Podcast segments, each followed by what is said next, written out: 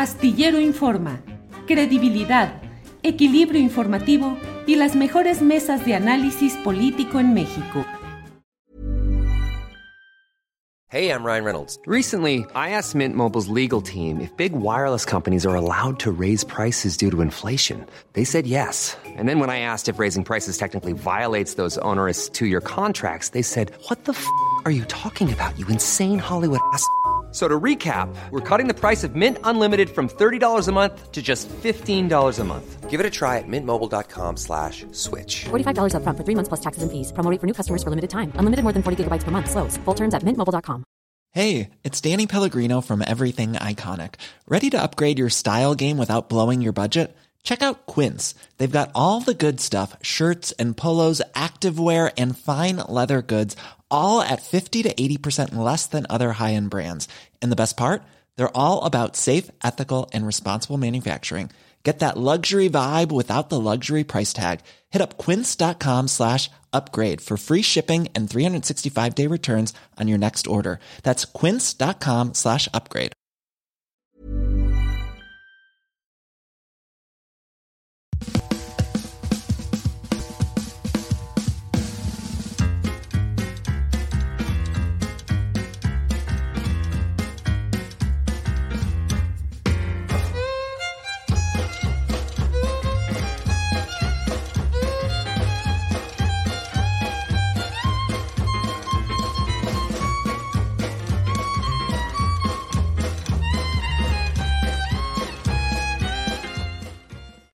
La una de la tarde con un minuto. Gracias por estar aquí en Astillero Informa. Apreciamos y agradecemos mucho el que estén con nosotros en este día para poder analizar y compartir parte de lo que está sucediendo en nuestro país, en el mundo, en el continente, en Latinoamérica. Muchas cosas interesantes con las cuales vamos a eh, participar desde el chat, que mucho agradecemos a quienes llegan desde diferentes partes del país y del extranjero, con nuestros invitados a esta primera mesa. Luego tendremos la mesa de seguridad y así vamos a ir avanzando con información, análisis, debate en este programa que aquí arranca con una participación de lujo especial que compartimos con ustedes en esta ocasión. Usted sabe que el pasado domingo hicimos una mesa de análisis, un especial, un programa especial en el cual, entre otros invitados, estuvieron Federico Bonazo, Paula Mónaco, Felipe, Mario Campa, Arturo Cano,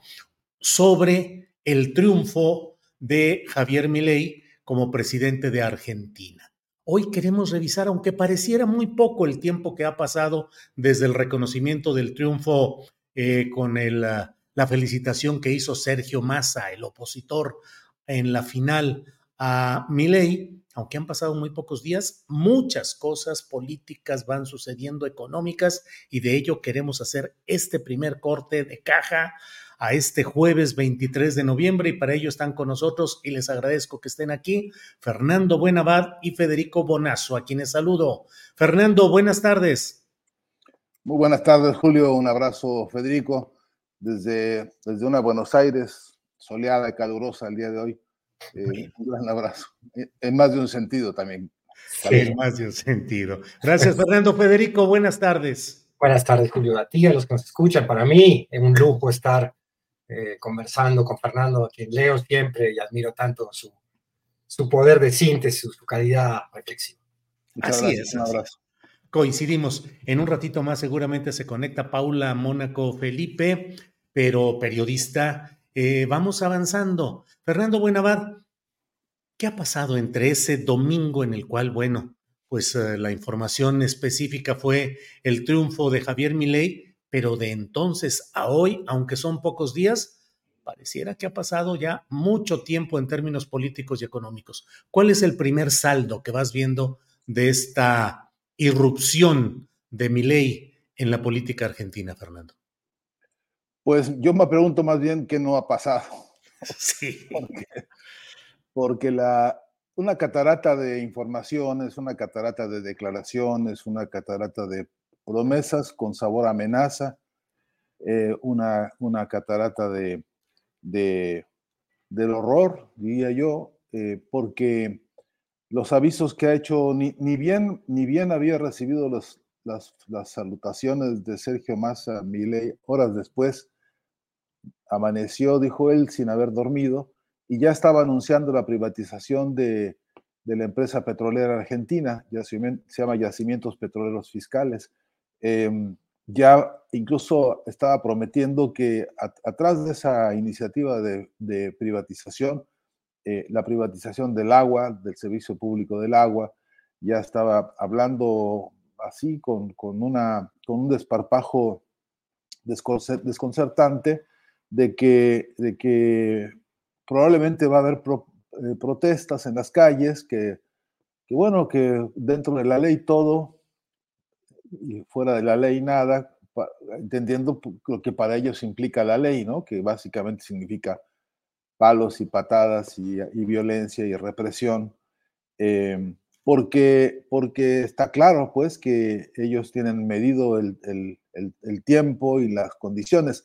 Eh, horas después apareció su mentor, su alter ego, Mauricio Macri, que eh, haciendo uso eh, como puede de los escasos silogismos que él es capaz de, articular con una sintaxis realmente paupérrima, advirtió que los próximos meses, seis meses, dijo él, eh, Argentina va a sufrir mucho, que van a ser meses muy difíciles, eh, lo cual en boca de él, pues es, es, toda, una, toda una editorial macabra, ¿no? Tomando en cuenta las cosas que ya hizo y, los padecimientos que este pueblo ya tiene por culpa de las gestiones del propio Macri. Bueno, eh, y, y advierte y dice, para poder controlar a los orcos, eso es muy interesante la, la, alusión que él hace, porque están fabricando su enemigo, están, están fabricando. Y dijo además que había que controlar, que había que ayudar a, a Milei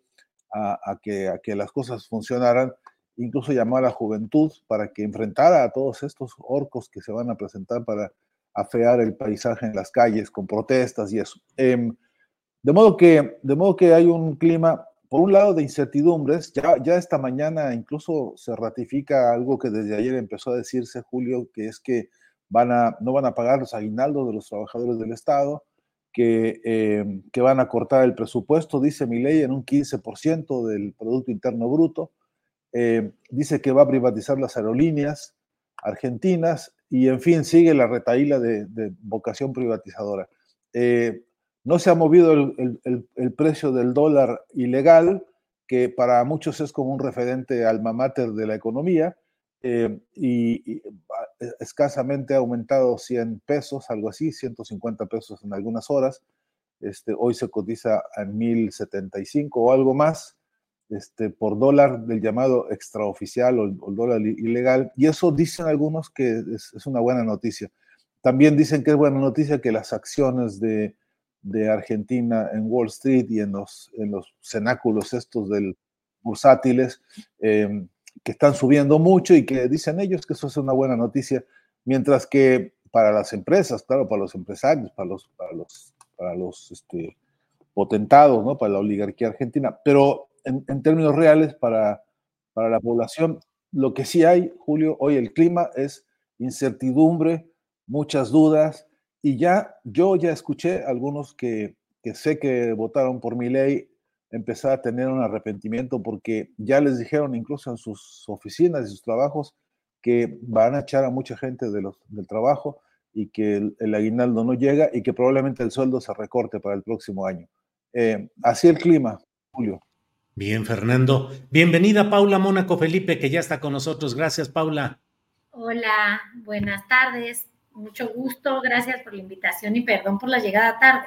No, hombre, no, hombre, un minutito. No, no pasa nada. Paula Mónaco, ya estamos aquí. Vamos con Federico Bonazo a pedirle su primer corte de caja sobre la situación del triunfo de Milei de ese domingo a este jueves, que parece poco tiempo, Paula, pero eh, cuántas cosas han sucedido.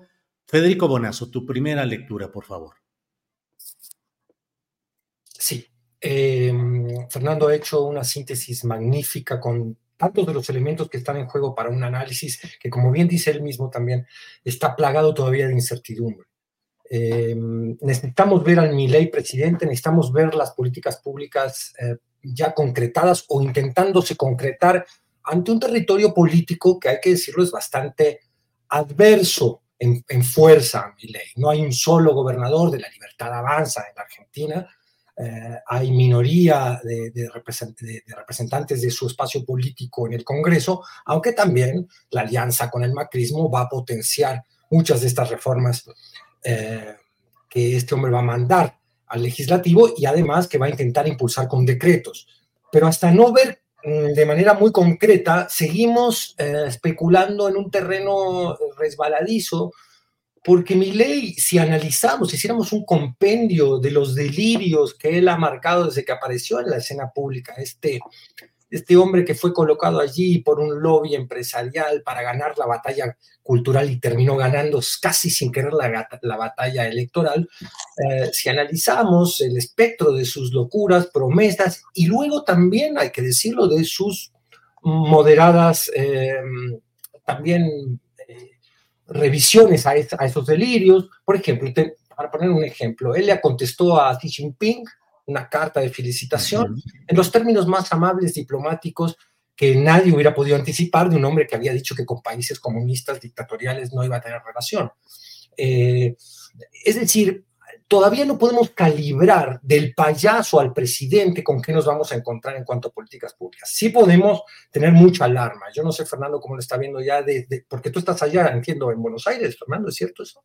Sí, sí, aquí estoy. Claro, entonces el, clima, uno desde aquí ve cosas desde lo conmovedor. En el concierto de Roger Waters, una enorme mayoría del público que llenó el estadio de River eh, empieza diciendo el que no salta votó a mi ley y esto te, genera una sonrisa y después se, apaga la multitud y empiezan a decir, a gritar, nunca más. Y todo el estadio de River canta nunca más. Bueno, esos son elementos de esperanza para los que vemos con tanta alarma lo que es la impronta de este hombre, sobre todo en reivindicación de la dictadura militar y lo que esto puede significar en cuanto a persecución política de ex militantes, en cuanto a judicialización de casos también de, los que resistieron el terrorismo de Estado. En fin, ves también que están en estado de asamblea ya algunos sindicatos, ves que están en estado de asamblea el CONACID, los científicos ya se están movilizando, ya hay em, personajes de la izquierda como Miriam Bregman, con la cual podemos tener diferencias en lo pragmático, pero en los principios más o menos estamos todos de acuerdo, que están proponiendo eh, acompañar, como han hecho durante tantos años, protestas de, la clase trabajadora eh, destrozada por, el neoliberalismo, luego en un destrozo acentuado con el macrismo y que no pudo revertir el gobierno de Alberto Fernández. Yo, yo, veo a la sociedad argentina también en estado de asamblea, muy alerta, conocemos la energía política de ese pueblo, sabemos que no van a dejar pasar muy fácilmente las primeras medidas de este hombre que ha dicho que las va a implementar de inmediato, eso sí lo ha advertido, y que no hay espacio para el gradualismo en la Argentina. Em, lo dejaría más o menos por ahí en, la primera intervención. Todavía estamos ante un escenario de demasiada incertidumbre como para poder arriesgar eh, ideas más, más precisas sobre lo que vamos a ver. Bien, Federico, gracias. Paula Mónaco Felipe, por favor, tu primera lectura, lo que más relevante, más destacable te ha parecido? Relevante en el sentido de que destaca, no necesariamente de positivo, pero ¿cuál es tu primera lectura de todo esto, Paula?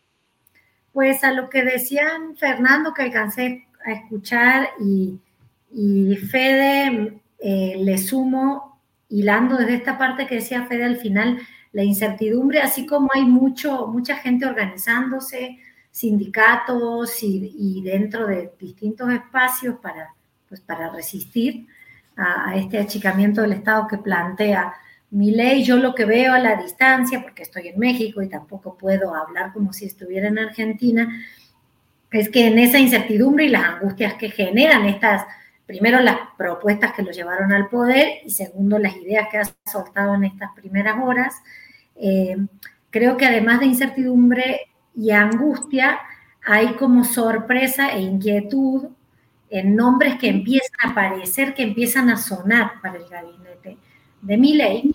Y dentro de eso, que bueno, nos sorprende la tendencia privatizadora, nos sorprende la tendencia de economías ultraliberales, del regreso de las oligarquías nacionales y el regreso de Argentina casi a los 90, 30 años para atrás.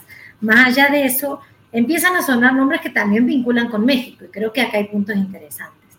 Argentina tiene un satélite propio, el ARSAT, que ha sido uno de los logros de la ciencia argentina y de la ciencia pública argentina en las últimas décadas y, y suena que eh, ley quiere vender ese satélite nada menos que a Carlos Slim. Y suena también en el, en el gabinete para el área de jubilaciones y pensiones una argentina, Carolina Píparo, muy bastante joven ella, pero una mujer que engendra, digamos, que encarna el tema de la mano dura o como se llama esto de reprimir, encerrar y, un respaldo a las políticas muy policíacas. Eh, y se, habla junto con ella de Juan María Verón. Juan María Verón no me quiero equivocar para, para leerlo, pero es alguien que viene con, del mundo de la industria y de las inversiones, vinculado a Santander, a HSBC y vinculado al trabajo hecho en las privatizaciones y en los manejos de estos últimos años del sistema de pensiones en México, que es un lugar donde todos trabajamos y nadie vamos a tener ni fondo para el retiro ni pensión de quienes somos eh, de menos de 50 años o por ahí. Entonces, en esta apertura hacia los capitales y las privatizaciones que habla Slim, hay gente desde México levantando la mano, por supuesto Carlos Slim, y habrá que ver cómo se traduce eso. Y a mí también entre las angustias y las preocupaciones, eh, lo que más me llega es la de las personas que trabajan en el sector público, porque, bueno, muchas amigas, conocidas, son trabajadoras del Estado en distintos modos, en las universidades estatales, en las propias instituciones de Procuración de Justicia, de fondos de pensiones, que son todos estatales en Argentina en este momento, y me puse a ver, y Argentina tiene 3.413.000 empleados públicos. Y esto ha sido un tema que, el, sector de mi ley ha tomado muy eh, como como una suerte de ejemplo de corrupción, de, las explicaciones al atraso o a disparidades monetarias. Y fíjense que estuve revisando la cantidad de, empleados públicos y la proporción que tienen en relación al Estado total. Y en los países de la OCDE y en mediciones de la OCDE, Argentina ocupa el 2, 3, 4, 5, 6, 7, el octavo lugar. Si tiene muchos empleados públicos, con 18 empleados públicos cada 100 eh, personas, cada 100 trabajadores. Y fíjense quiénes son los primeros de la lista. Noruega, Suecia, Dinamarca, Islandia, Finlandia y Francia. ¿Cómo cambia la percepción de esos son los países de avanzada que tienen, en los que nadie cuestiona que el Estado sea grande? Y para nosotros, para Latinoamérica, la vara es otra. Y ha sido una de las banderas de mi ley, que dice que va a achicar el Estado y que va a privatizar todo lo posible. Entonces, bueno, a la, a la incertidumbre, hay una cifra muy real. Hay 3 millones de familias que dependen de trabajos del Estado, más tipo de trabajo. Bien, Paula. Eh, Fernando Buenavad. Eh, Paula toca, entre otros temas, el relacionado con la educación pública, las universidades. ¿Cómo va ese tema? Porque suele ser uno de los puntos en los cuales se enfocan también las pretensiones de recorte, de restricciones y de desalojo de personal crítico en la educación pública y en las universidades públicas. ¿Cómo va ese tema, Fernando? Pues eh, en esta enciclopedia del terror que estamos armando en este, en este encuentro, saludos, Paula, de una vez. Este, eh, déjame decir en un renglón, sí, sí, sí. Para, añadirle a la ensalada esta del macabra que estamos armando, este, el 45% de inflación en solamente cuatro días, ¿no? que ya, está, que ya están eh, provocando desabastecimiento en algunos supermercados, sobre todo los de los barrios. Este, rumores de que ya no hay abastecimiento de gasolinas, lo cual no es cierto, pero, pero los rumores están en casi todos los noticieros estos que, que son este, eh, entenados del grupo Clarín y de todos estos, este, de esta mafia mediática concentrada en Argentina. Este, hay que decir que, em, que, em, que es que es muy, muy importante tomar en cuenta. hace unas horas yo, horas yo, yo me propuse y me, puse pues a distribuir un, un, comunicado que hizo la vicepresidenta electa, de apellido Villarroel, este, em, donde hace una síntesis sobre cómo van a relanzar y reorganizar y, reposicionar al ejército argentino. En ese ejercicio que esta, esta señora hace, eh, habla de recuperar la moral del ejército argentino, recuperar su prestigio, recuperar los salarios, recuperar la formación, recuperar las armas, actualizarlas, reposicionar las logísticas, actualizar las, las estrategias de defensa, sin decir cuáles, porque todavía no se define bajo qué amenaza estará Argentina hoy que necesita todo esto, pero entre otras cosas, eh, en esa agenda que ella presenta está el desarrollar los servicios de inteligencia para frenar, dice, dice ahí en el, en el discurso este, eh, este, estos pensamientos, eh, em, pues que en las universidades están haciendo adoctrinamiento, que es la palabra que ella usa. Eh, y ya induce que habrá trabajos de inteligencia del ejército para, para, darse cuenta de hasta qué punto las universidades han sido tomadas por personas que adoctrinan eh, en lugar de educar. Ya sabemos todo esto que tiene un montón de subtextos que vamos a ir descubriendo. Efectivamente, como, como, como ya se dijo, ni bien estos entren en acción, porque todo esto que estamos hablando hoy es preliminar a la, auténtica toma de posesión que será el día 10 de diciembre, cuando ya veremos el paquetazo en acción, ¿no? Como ellos le llaman ahora mismo. Eh, y, en ese, y en ese orden, este, en, lo que pasa con las universidades, eh, ya, de hecho mi ley había dicho que él lo que iba a proponer es suspender los financiamientos para que las universidades se las arreglen solas y que va a ofrecer en todo caso un voucher, dice él. Con el modelo chileno, por ejemplo, en el que se pone a disposición de una persona un monto X para que con ese monto X este, se aproxime a un, a un espacio, a una universidad o centro de educación y entonces lo intercambie por, por, una carrera o por lo que alcance, porque por cierto los vouchers nunca son integrales ni completos y son apenas una parte y, y, no alcanza, por supuesto, para más de un hijo en términos generales. Entonces, con esa lógica, este, lo que mi ley quiere hacer es avanzar sobre las universidades este, nacionales.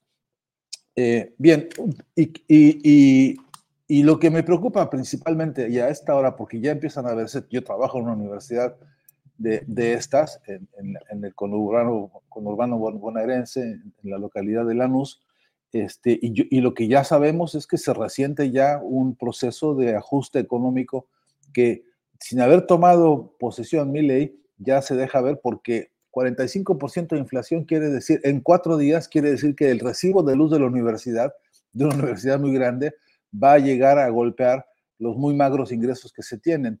Eh, va a llegar a golpear, por ejemplo, este, el costo del gas y, de la, y, de las y del agua y de todos los gastos corrientes de la universidad, que no se contempla ahora ni se contemplará seguramente en el corto plazo ningún incremento para poder, poder alcanzar a la inflación. Eh, y esto ya es un problema. Pero el más grave de todos es que ya empieza a discutirse que cómo nos defendemos de la, persecución ideológica, Julio, porque algunas, algunas universidades como la que yo, en la que yo trabajo, que, que se declaran, por supuesto, Universidad Nacional y Popular, universidad pública y gratuita, con orientación a la historia misma directa y concreta de la patria grande, eh, em, Ahora, bueno, hay tendencias que están diciendo desde, desde los grupos de mi ley que no, que hay que dedicarse a estudiar las ideas y que el, que el debate tiene que circunscribirse casi a, a una especie de oficio de diccionario, ¿no? Para ver qué, realmente qué significan las tendencias o las corrientes. Este, pero sobre todo, de lo que se trata es de anular todos los, los, espacios y los campos de, de investigación y de, y, de, y de formación en las áreas de las ciencias sociales para privilegiar, por supuesto, la, lógica de los tecnócratas. Este es un primer paisaje, este, así dicho, dicho eh, con, toda la, incluso con toda la incertidumbre que, que, acabe, este, justamente antes de que tomen posesión estos señores. Pero, pero también, y esto, esto, yo no quiero evitar esta conexión, por lo menos con esto que digo, entre, entre la declaración de la vicepresidenta electa, el asunto de las universidades, la reactivación del ejército y el viaje de Milei, de a Israel, junto con el viaje a Estados Unidos, que ya están anunciados y que hasta donde se dice son ya un hecho, eh, hay dos, dos paradas obligatorias y es de qué monto serán los contratos de compras de armas que van a hacer para este, este rehabituallamiento del ejército para, para poder explicar eh, cuál fue el diagnóstico que tienen ellos, cuál es la hipótesis de, de, inseguridad o, de, o, cuál es la amenaza que están sintiendo para, para, hacer el gasto que dicen va a alcanzar hasta el 2% del Producto Interno Bruto en los próximos años. Em, ¿Cuál es la hipótesis que ellos están viendo?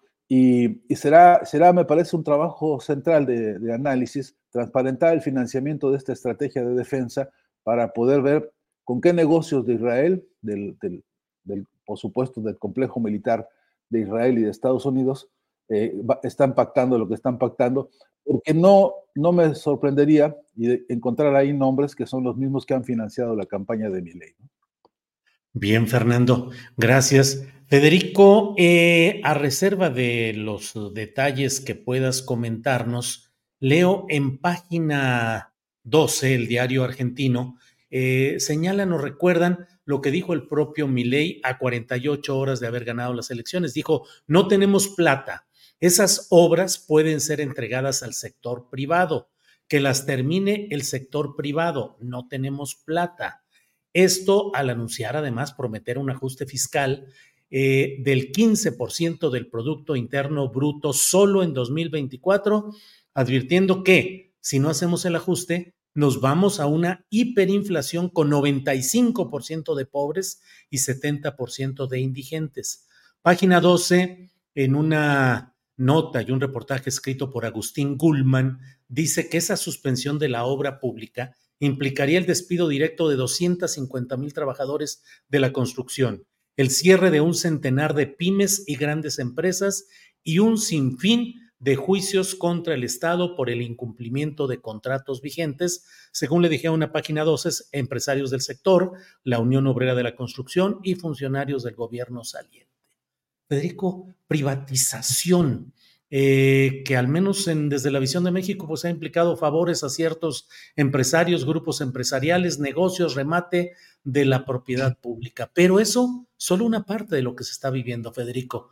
Privatizar todo sería la idea hay que recordar que el Estado argentino renacionalizó, aunque quizás no en su totalidad y no con las uh, reglas eh, jurídicas que, uno hubiera podido exigir, pero sí um, renacionalizó el petróleo. También hay otras áreas que fueron renacionalizadas, como la aerolínea estatal.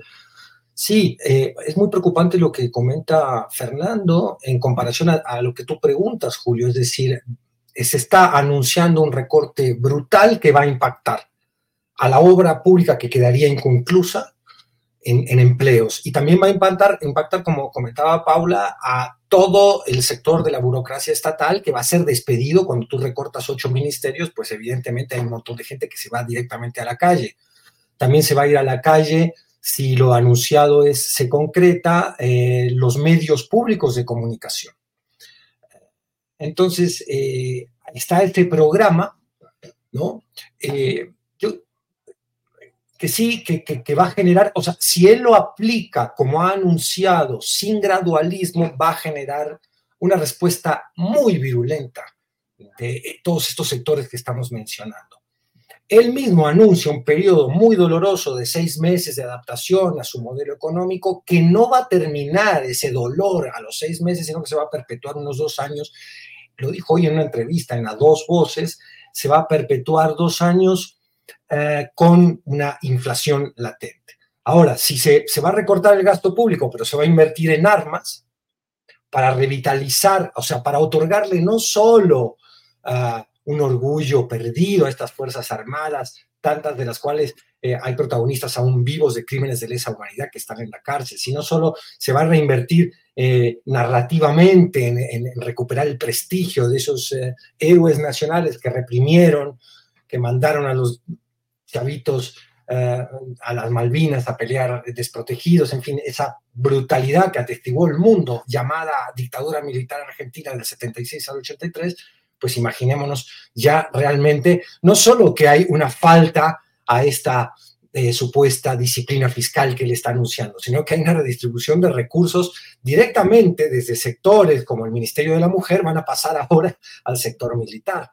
Muy, muy preocupante. Yo intentando, qué sé yo, ordenar en mi cabeza las áreas de análisis que despierta esta situación histórica inédita que está eh, viviendo la Argentina, eh, diría que, está el universo ético, ¿no? Un personaje de esta falta de calidad, de ética, abierto homófobo, abierto racista, como hemos visto en un video que anda circulando ya en México, donde vino a doctor, cuando vino a adoctrinar a todas las bases panistas y a llamarlas mala derecha, porque eran unos blandengues, eran unos derechistas buenonditas, digamos.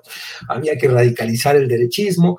Eh, su, eh, él es también un vocero de la reacción al patriarcado, al, del patriarcado al feminismo, un vocero de la reacción a los derechos de las minorías LGTB más. E, es claramente un personaje, además está colocando en puestos del futuro gabinete a personas que han declarado abiertamente su desprecio por la agenda igualitaria de derechos. Es claramente un antiderechos, ¿no? Después tenemos la dimensión psicológica. ¿Qué tan loco está o qué tan ha sido un buen actor nada más? Porque un loco impulsivo, bueno, por supuesto va a haber un sistema que lo va a acotar, que lo va a controlar, como vimos un poco lo que pasó en Estados Unidos con Trump, que resultó menos loco en algunas cosas de las que había anunciado, aunque después se mandó la toma del, capital, del Capitolio que imitó Bolsonaro, ¿no? Todos estos eh, personajes labrados y entrenados por, por la misma agenda de la derecha, de la ultraderecha internacional. Después está qué tanto va a ser eh, un macartista, un autoritario, qué tanto va a haber persecución. Lo que anunciaba Fernando es muy peligroso, muy angustiante eh, para los que vivimos o somos hijos ¿no? de personas como mis padres que fueron perseguidos políticos en Argentina. Em, después está la dimensión económica, donde se abren miles de preguntas, ¿qué va a hacer con la jubilación? ¿Qué va a hacer con el ajuste del FMI? Eh, ¿se, va, ¿Se puede instalar hoy un anarcocapitalismo? En, la Argentina, va a dolarizar o no va a dolarizar, va a terminar o no va a terminar con el Banco Central. Después tenemos la dimensión de la política internacional. Hasta ahora se ha visto moderado, si Lula quiere venir, que venga, pero también ha, invitado a Verástegui, ha invitado a Bolsonaro, ha invitado a todos sus amigos, que los que no puedan venir, irá él rápidamente a rendirles pleitesía, empezando, como bien señalaba Fernando, por Estados Unidos y por Israel. Su política exterior ya tiene una declaración siniestra. Él está a favor de que se establezca un acuerdo con Hamas para la devolución de los, ah, de los rehenes, pero que no implique, por favor, dice mi ley, un cese al fuego. El cese al fuego tiene que continuar. Es decir, es un personaje al cual la muerte cotidiana de cientos de niños y niñas palestinas le viene sin cuidado. Después, en fin, eh, hay varios elementos de juicio. Cada uno de ellos, estos que yo he mencionado y seguro hay muchos más, abre una, un universo especulativo. Bien, Federico. Eh, mira, eh, Paula, antes de eh, que nos des tu punto de vista, déjame compartir este video, digo, esta imagen de Donald Trump, que Javier Milei agradece al presidente Donald Trump le dice, su presidencia fue un ejemplo para todos los que defendemos las ideas de la libertad y espero conocerlo pronto. No tenga dudas de que vamos a hacer Argentina grande otra vez. Viva la, la libertad, carajo. Eso luego de que el propio equipo de Donald Trump ha puesto el mensaje de felicitación al propio Milley. Y por otra parte, está también eh, este Eduardo, este tuit de Eduardo Verástegui que dice, ante la invitación que me ha hecho llegar el presidente electo de Argentina, Milei, para acompañarlo en el acto de traspaso de mando el próximo 10 de diciembre, confirmo mi asistencia. Será un honor acompañarlo, señor presidente. Paula, ¿cómo ves esas eh, relaciones entre los grupos eh, políticos de derecha y de ultraderecha que justamente en noviembre del año pasado se reunieron en la Ciudad de México en una conferencia política de acción conservadora con un mensaje videograbado del propio Donald Trump y donde llamaron presidente, que sería presidente de México, el propio eh, Verástegui. Eh, estamos en presencia de una acometida de estos grupos de derecha y ultraderecha que puede ir ganando posiciones, Paula. Em, yo quisiera detenerme en una como vimos estas imágenes que muchas veces es como cuando alguien muere, ¿no? Uno ve quién lo llora y entiende quién fue el que murió. Eh, me quiero detener una imagen.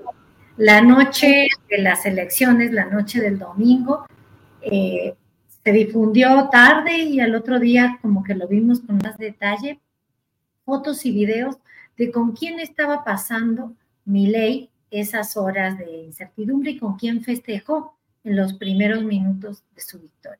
ley una de las cosas que defendió mucho en, su campaña fue la idea de la casta, de que hay un grupo de la casta, del poder y de la política que son siempre los mismos, e incluso criticó al expresidente Mauricio Macri considerándolo un blando, un tibio, y, fue, y, no, hay, y no hubo una fórmula unificada con la candidata de ese grupo, Patricia. ¿Y con quién pasó las horas, Milei? ¿Con quién festejó los primeros minutos de presidente electo? Precisamente con ellos dos, con los que tanto criticaba, ah, vociferaba de que eran unos tibios, abrazándose en un video que ellos mismos difundieron y Milei dice textualmente, lo hicimos. Y le dice como segunda frase a Macri, gracias por tanta grandeza. ¿Por qué me parece importante rescatar ese, ese momento? Porque siento que no hay acá nada improvisado. Esa conferencia que decías es como fundacional o no sé si fundacional, pero que sí que nos permitió ver al mundo cómo estas personas no, o sea, tenían un discurso que no solo coincidía, sino que iban desarrollando juntos. Y, y me importa contar un poco, porque no podemos adivinar el futuro, pero sí sabemos mucho del pasado. Hablar de quiénes son Mauricio Macri y Patricia Bullrich. Esa casta que él criticaba, que festeja con él, que ya se está subiendo a su gobierno y que lo hicieron juntos, según dijeron.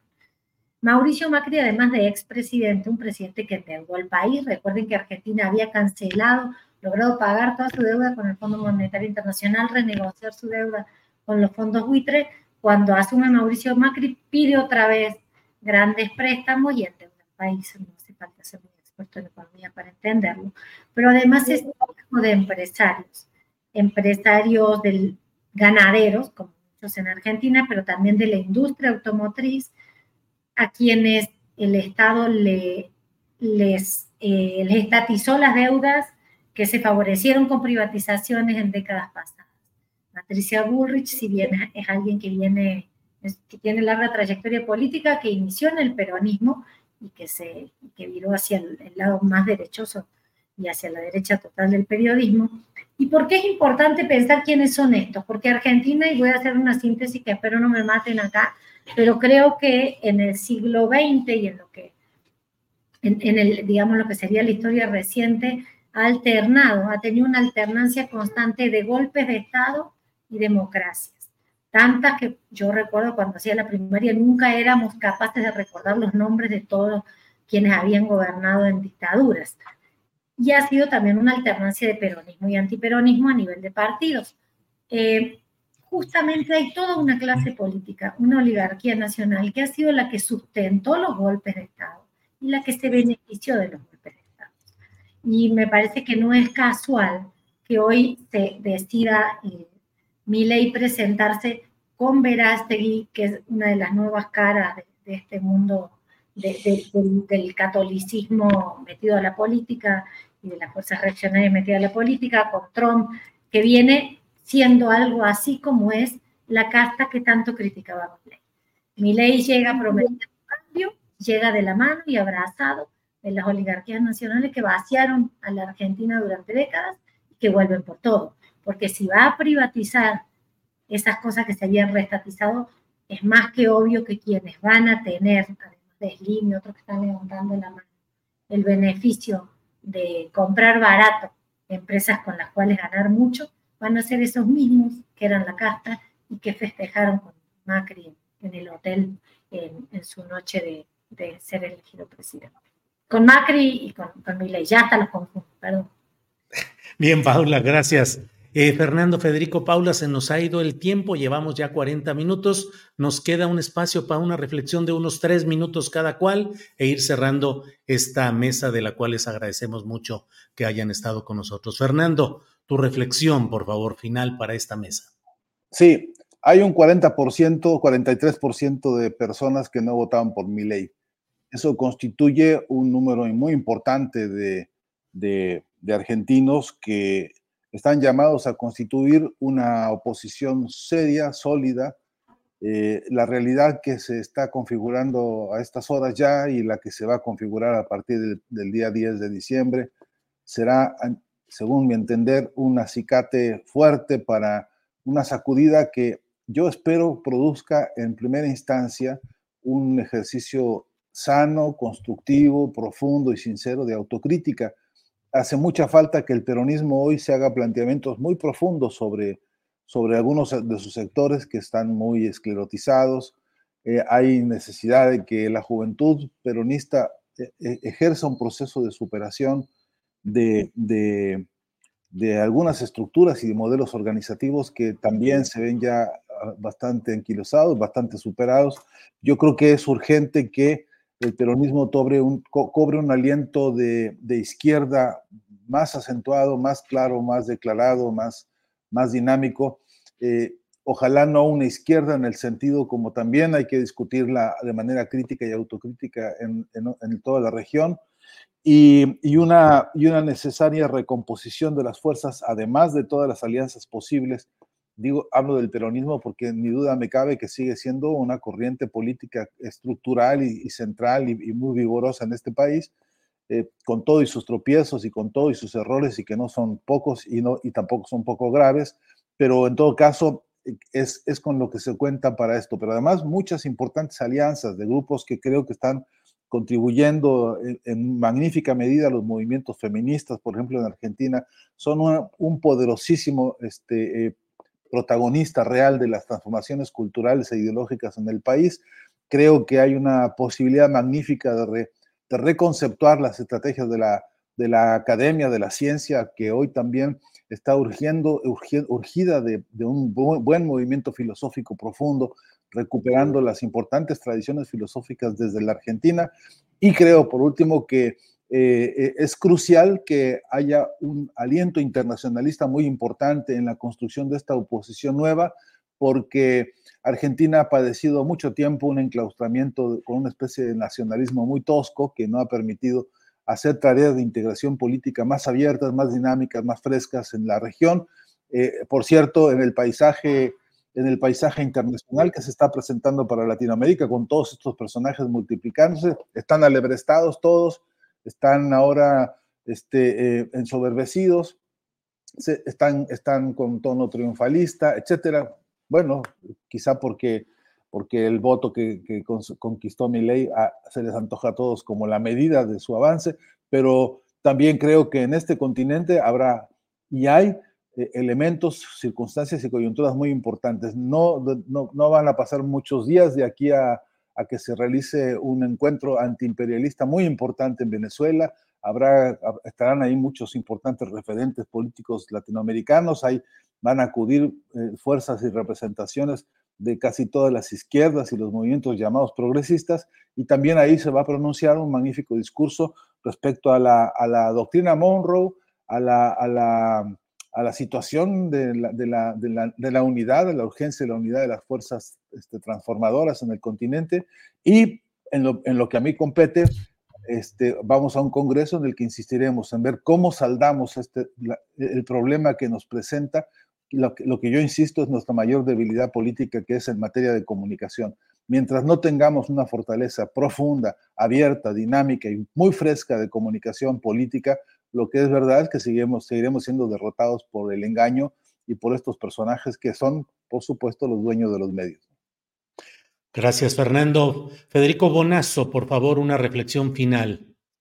Poco que agregar en cuanto a, lo que comenta Fernando como, como consejos de resistencia, como consejos de que la porción decente de la humanidad, aquella que no puede vivir su propia felicidad o realización si ve que al, al lado uh, tiene un prójimo que sufre, que, que, que, la está pasando mal, esa gente que tiene un sentido humanitario de la existencia, un sentido solidario, tiene que ejercer uh, una resistencia a el brutal avasallamiento del egoísmo que estamos viendo en el mundo, un egoísmo inescrupuloso que ya ni siquiera disimula ni su estulticia ni su vocación homicida. En ese sentido, la crítica que debe hacer la izquierda argentina eh, debe estar también, ojalá estuviera acompañada por una crítica de la izquierda regional. No podemos tener casos de corrupción en nuestros propios gobiernos y ocultarlos debajo de la mesa e intentar justificarlos. Hay que castigarlos de la manera más directa y, fuerte posible. No podemos tampoco eh, seguir sin pelear por, salario digno, eh, trabajo genuino, un trabajo con prestaciones, no podemos seguir eh, gestionando el capitalismo si esto significa precarizar las condiciones laborales de, grandes sectores de la población. Esa, esa crítica es fundamental para después volcarla y que complemente, y aquí intento este, acentuar lo que decía Fernando, una estrategia de comunicación que ya estamos viendo, que ya estamos viendo, un ejemplo sería la base de lo que ha hecho Pablo Iglesias desde España, que es decir, una comunicación no solemne, tonta, teórica, aburrida, sino dinámica, inteligente, que no, sea, no, no tenga miedo también de llamar a las cosas por su nombre y, dar, y de dar ciertas peleas que quizás en el corto plazo pueden generar rechazo, pero que si se abona una cultura política de la discusión pública, de, estimular una discusión rica, puede tener grandes resultados en el mediano plazo. Finalmente estamos viendo la vieja pelea entre el darwinismo social que quieren instalar estos señores eh, ya de manera descarada eh, contra la idea de la solidaridad, de una sociedad solidaria. Eh, eso es lo que también se dirime clara, muy, muy nítidamente hoy en esta Argentina que tanto nos preocupa a todos. Gracias, Federico. Paula Mónaco Felipe, por favor, tu reflexión final en esta mesa. Pues solamente agregar que en estos días hemos visto, bueno, me, ha sorprendido para bien y para mal la, atención de, de, la opinión pública mexicana, no de los medios, sino de las personas en redes sociales a este tema, una atención donde se van intercalando personas preocupadas por el futuro de Argentina, por las conquistas, la pérdida de derechos conquistados, con una avalancha de odio eh, y de personas que, que entre comparten las ideas de mi ley, parecieran festejar lo que se va a poner horrible y que insultan una cloaca, pues, al mejor estilo Trump, al menos a mí en redes me ha llovido como que abrieron la cloaca, eh, de la, así como incluso a esos dos sectores, a los que les duele y les preocupa Argentina, como a los que están tomándolo de una manera que no termino de entender, les diría que ojalá y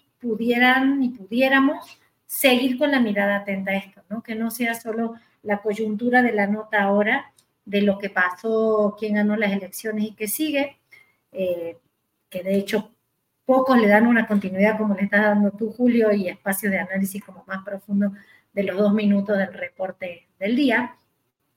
Eh, seguir atentos porque es un libreto que se repite en América Latina, un libreto del que no estamos librados aquí en México, que tiene que ver con nuestra historia. Justo estoy leyendo el nuevo libro de Ana Lilia Pérez, Los hijos del neoliberalismo, y se lo recomiendo muchísimo, creo que es un trabajazo, como siempre, de Ana Lilia, pero en este caso se cruza el pasado de México con el futuro de Argentina y también el pasado de alguna forma. Pero estar atentos no solo porque son historias similares, sino porque hay elementos nuevos.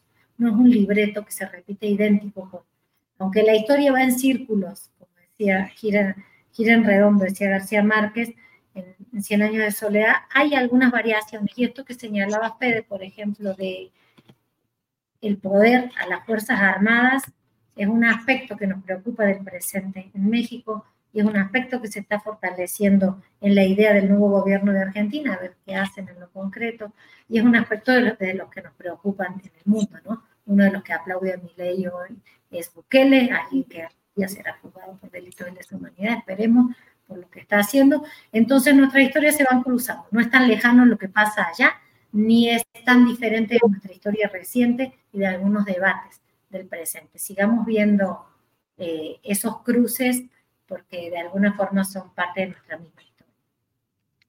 Paula, muchas gracias. Fernando, Federico, Paula, muchas gracias por esta oportunidad de asomarnos a lo que está sucediendo, aunque son pocos días, lo he dicho más de una ocasión, porque bueno, alguien diría, pero si acaba de ser declarado presidente electo el pasado domingo y ya están en jueves queriendo echarle rayita abajo de sumas y restas, pero la verdad es que hay muchos elementos preocupantes que merecen un análisis rápido, oportuno, profundo, como el que aquí han hecho y se los agradezco mucho. Fernando, muchas gracias, buenas tardes, abrazo solidario contigo, Fernando. Un abrazo grande desde Buenos Aires y aquí cualquier cosa que yo pueda hacer y compartir, este, cuenta conmigo, ¿no? Gracias, Fernando, muy amable. Federico Bonazo, gracias y buenas tardes. Abrazo, Julio, a Fernando, a Paula también y a la gente que nos escuchó. Paula, muchas gracias, buenas tardes. Gracias, Julio. Saludos a todos y un gusto, un disfrute estar aquí. Igualmente, gracias. Hasta luego. Es la una de la tarde con 50 minutos, una de la tarde con 50 minutos. A las dos de la tarde vamos a tener nuestra mesa de seguridad con la participación de Ricardo Ravelo, Víctor Ronquillo y Guadalupe Correa Cabrera. Así es que los esperamos en 10 minutitos. Empezamos ya. Antes de ello, déjeme ir avanzando diciéndole que luego de la detención del Nini, este jefe de sicarios o la operación de protección del eh, del grupo de los llamados Chapitos, los hijos de Joaquín Guzmán Loera, alias El Chapo. Hoy continúan las eh, eh, operaciones militares en aquellos lugares. el prestigiado semanario Río 12, dirigido por Ismael Bojorques, publica en su página de internet.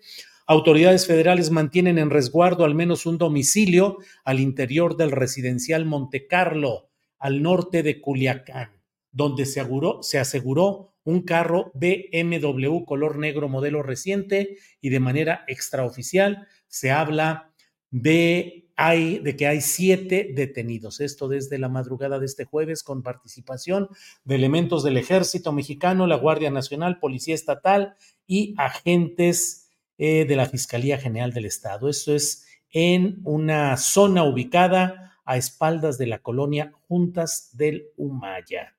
Eso es lo que se ha dado a conocer y bueno, pues ahí está ese movimiento. Por otra parte, le comento lo que ha dado título a nuestra portada de este día y que es específicamente lo relacionado con la decisión de una juez. Ahora se usa también decir jueza, a mí no me gusta mucho el sonido de jueza, pero eso es lo de menos. El hecho es que una juez federal, Ana Lilia Osorno Arroyo, jueza segundo de distrito en materia de extinción de dominio de la Ciudad de México, ha dicho que la regó la Fiscalía General de la República porque em, ordenó actuar en materia de extinción de dominio de una mansión que costó en su momento algo así como 38 millones de pesos, fueron, eh, no existía en ese momento, no estaba considerada en la Constitución esas eh, variantes para la extinción de dominio y por tanto dice, pues no procede el que se le pretenda aplicar eh, una legislación que en su momento no existía. Esa casa está en las lomas de Besares, en la Ciudad de México, 38 millones de pesos, y según las acusaciones, fue comprada con el dinero proveniente del soborno de la corrupción relacionada con que Lozoya hizo todo para que se comprara Altos Hornos de México, em, de Alonso Ancira, una planta de fertilizantes agronitrogenados, usted lo recordará, cuando no valían, pero era chatarra, y la vendieron ventajosamente y en esa operación se supone, se acusa por parte de la FGR que hubo esta, em, esta, este señalamiento en el cual habría habido dinero, corrupción, sobornos para Emilio Lozoya. Total, que mire, pase lo que pase, se diga lo que se diga, pues la verdad es que Emilio Lozoya se la, se la ha llevado tranquilo, primero en su casa, sin mayor restricción, sin problemas, es decir, solamente los estar en la Ciudad de México sin salir de ella para llevar adelante su proceso judicial. Y luego, pues ha estado ya encarcelado, pero la verdad es que las resoluciones judiciales le han ido siendo muy favorables y ya no sabe uno en qué va a terminar todo esto. Por otra parte, le comento y le comparto lo que el presidente López Obrador dijo hoy en Acapulco acerca de la rehabilitación y el apoyo a los afectados. Veamos y escuchemos lo que ha dicho el presidente López Obrador en este tema. las viviendas van a recibir 8 mil pesos. Esto es para limpieza. Luego ya empezamos a entregar para la reconstrucción de la vivienda dos pagos. El primero del 8 de diciembre al 21 de diciembre y el segundo del 22 de diciembre al 31 de diciembre. De una vez eh, a los malandros les mandamos a decir de que va a estar la Guardia Nacional cuidando para que no vayan a pararse.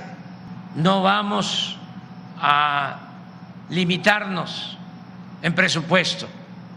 Hay dinero suficiente, lo que se necesite.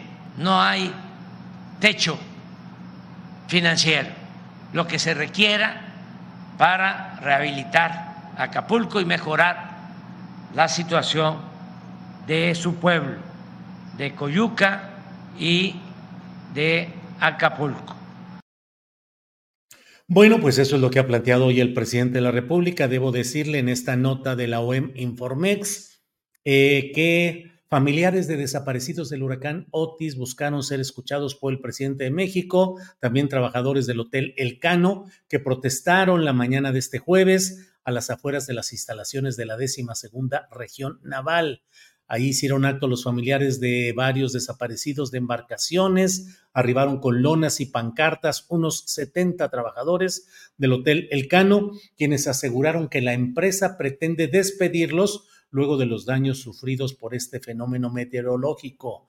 Los empleados integrados a la sección 20 de la CTM pidieron al presidente López Obrador que intervenga para que eh, la empresa no los liquide, liquide y que puedan seguir laborando. En otra información de este día, grupo de encapuchados irrumpen en la facultad de la UNAM y golpean estudiantes con tubos y bates. Una nota de Luis Salas publicada en el portal de Astillero Informa, que está en julioastillero.com, eh, reporta que la mañana de hoy la Facultad de Contaduría y Administración de la UNAM fue escenario de agresiones entre un grupo de presuntos porros y alumnos de la institución durante un evento académico, lo que llevó a la suspensión de las actividades dentro de dicha facultad.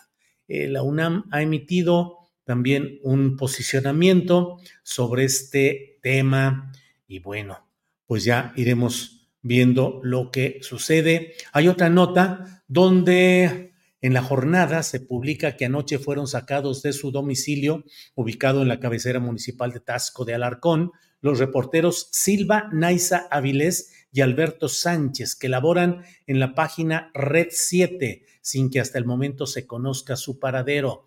También continúa desaparecido el reportero Marco Antonio Toledo Jaimes, así como su esposa Guadalupe de Nova Flores y su hijo Alberto Toledo de Nova, a quienes no se ha visto desde el pasado 19 de noviembre. Así es que, bueno, pues estamos con todos estos datos eh, ha asumido la presidencia de Ecuador Daniel Novoa, quien ganó en la segunda vuelta a la candidata de izquierda Luisa González. Es un empresario millonario eh, que asume hoy el cargo, enfrentándose, dice esta nota de proceso, a dos desafíos cruciales para su periodo de un año y seis meses, abordar las dificultades económicas del país y enfrentar la espiral de violencia atribuida a los cárteles del narcotráfico. Es un empresario millonario, 35 años de edad, sin experiencia previa en la gestión pública. Bueno, eh, pues muchas gracias. Antes de ir a nuestra mesa de seguridad, le voy comentando que eh, citó, comentó eh, Paula Mónaco Felipe en nuestra anterior mesa, que algunos dijeron que era la mesa Argenmex. Este libro, Hijos del Neoliberalismo, de Ana Lilia Pérez, la historia contemporánea de nuestro México saqueado. Es un gran texto, un gran trabajo de una gran escritora, como usted sabe, que lo es eh, la propia Ana Lilia Pérez, que ha escrito, entre otros libros, El cártel negro, cómo el crimen organizado se ha apoderado de Pemex, también Pemex RIP, vida y asesinato de la principal empresa mexicana, En 2010 publicó aquel libro famosísimo, Camisas Azules, Manos Negras, y ahora presenta este libro que voy a tener el privilegio de presentar el próximo sábado a las 7 de la noche en una de las salas de la FIL de Guadalajara. Vamos a estar estos días en la FIL Guadalajara, vamos a, entrevistar a algunos de los autores, va a estar Juan Manuel Ramírez, Juanma, va a estar ahí con cámara y edición para que podamos entrevistar a algunos de los eh, autores de libros que nos parezcan interesantes y desde luego habremos de ver la posibilidad incluso de transmitir en vivo estas, um, algunas de estas uh, em, eh, presentaciones de libros para que usted pueda asistir sin estar físicamente en el lugar, que pueda asistir ahí. Estaré, como le digo, el 25 de noviembre presentando el libro de Ana Lilia Pérez. El martes 28 de noviembre presentaré el libro de Paco Cruz, Las Mujeres del Poder. Luego, el 30 de noviembre, jueves 30 de noviembre, presentaré el libro de Jesús Esquivel, A sus órdenes, mi general, ya lo sabe, toda la historia de Salvador Cienfuegos y las maniobras para eh, rescatarlo del proceso judicial en Estados Unidos y reinsertarlo al poder militar mexicano. El viernes 1 de diciembre participaré en una conferencia sobre inteligencia artificial y narrativas. Muy interesante todo este tema. Y el sábado 2 de diciembre, el sábado 2 de diciembre, no en la FIL, sino en la librería Gonville de Chapalita en Guadalajara, voy a presentar el libro El amo de Jalisco de Ricardo Ravelo, el amo de Jalisco, que es la historia eh, relacionada con el poder de Enrique Alfaro, familiares, cercanos, un libro valioso, un libro valiente que vamos a presentar en la librería Gonville de Chapalita, está en la avenida Tepeyac, casi esquina con Avenida de las Rosas, en Guadalajara. Así es que nos estaremos viendo en todos estos días. Bueno, pues vamos a ir adelante y Vamos a poner una pequeña em, cortinilla de presentación y regresamos con la mesa de seguridad. Adelante, por favor.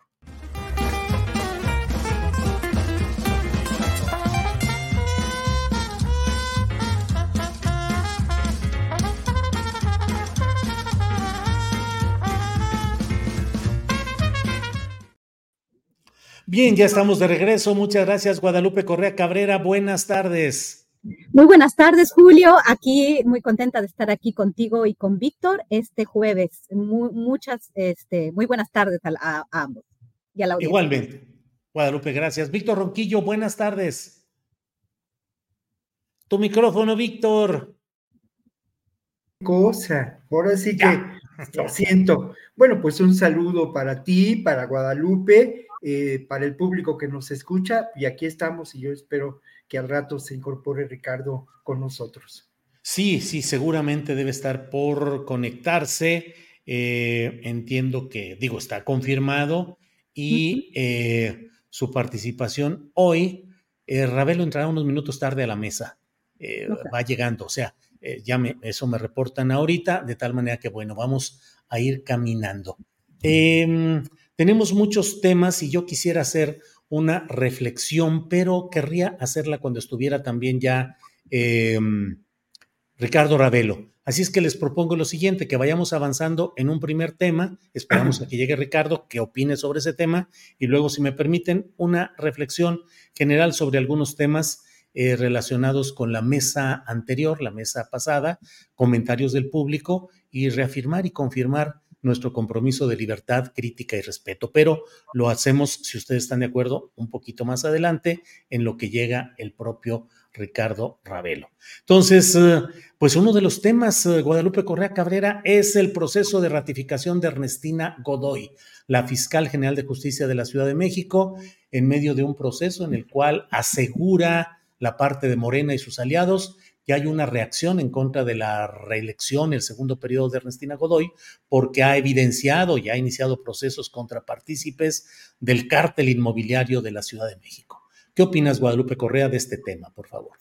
Pues sí, en realidad, eh, después de un, de un, de, un, de un proceso un poco, un poco, pues no, no necesariamente lleno de, de cuestiones positivas para ella, pero finalmente pareciera ser que la mayoría respalda esta ratificación, ¿no? De Ernestina Godoy y que pareciera ser por todos los que están respaldando esto, incluyendo obviamente el jefe de gobierno, el Consejo Judicial Ciudadano, el Consejo Ciudadano de la Fiscalía y pues la mayoría este, realmente han logrado, han logrado esta, y lo lograrán, ¿no? Que haya una, una, un respaldo hacia esta ratificación, lo cual ratifica el, pues, el poder del de, gobierno de la Cuarta Transformación de Morena, en, realmente el gobierno de la Cuarta Transformación en la cuestión judicial, ¿no? En de, de investigación judicial, este, la Fiscalía obviamente va, independientemente de quién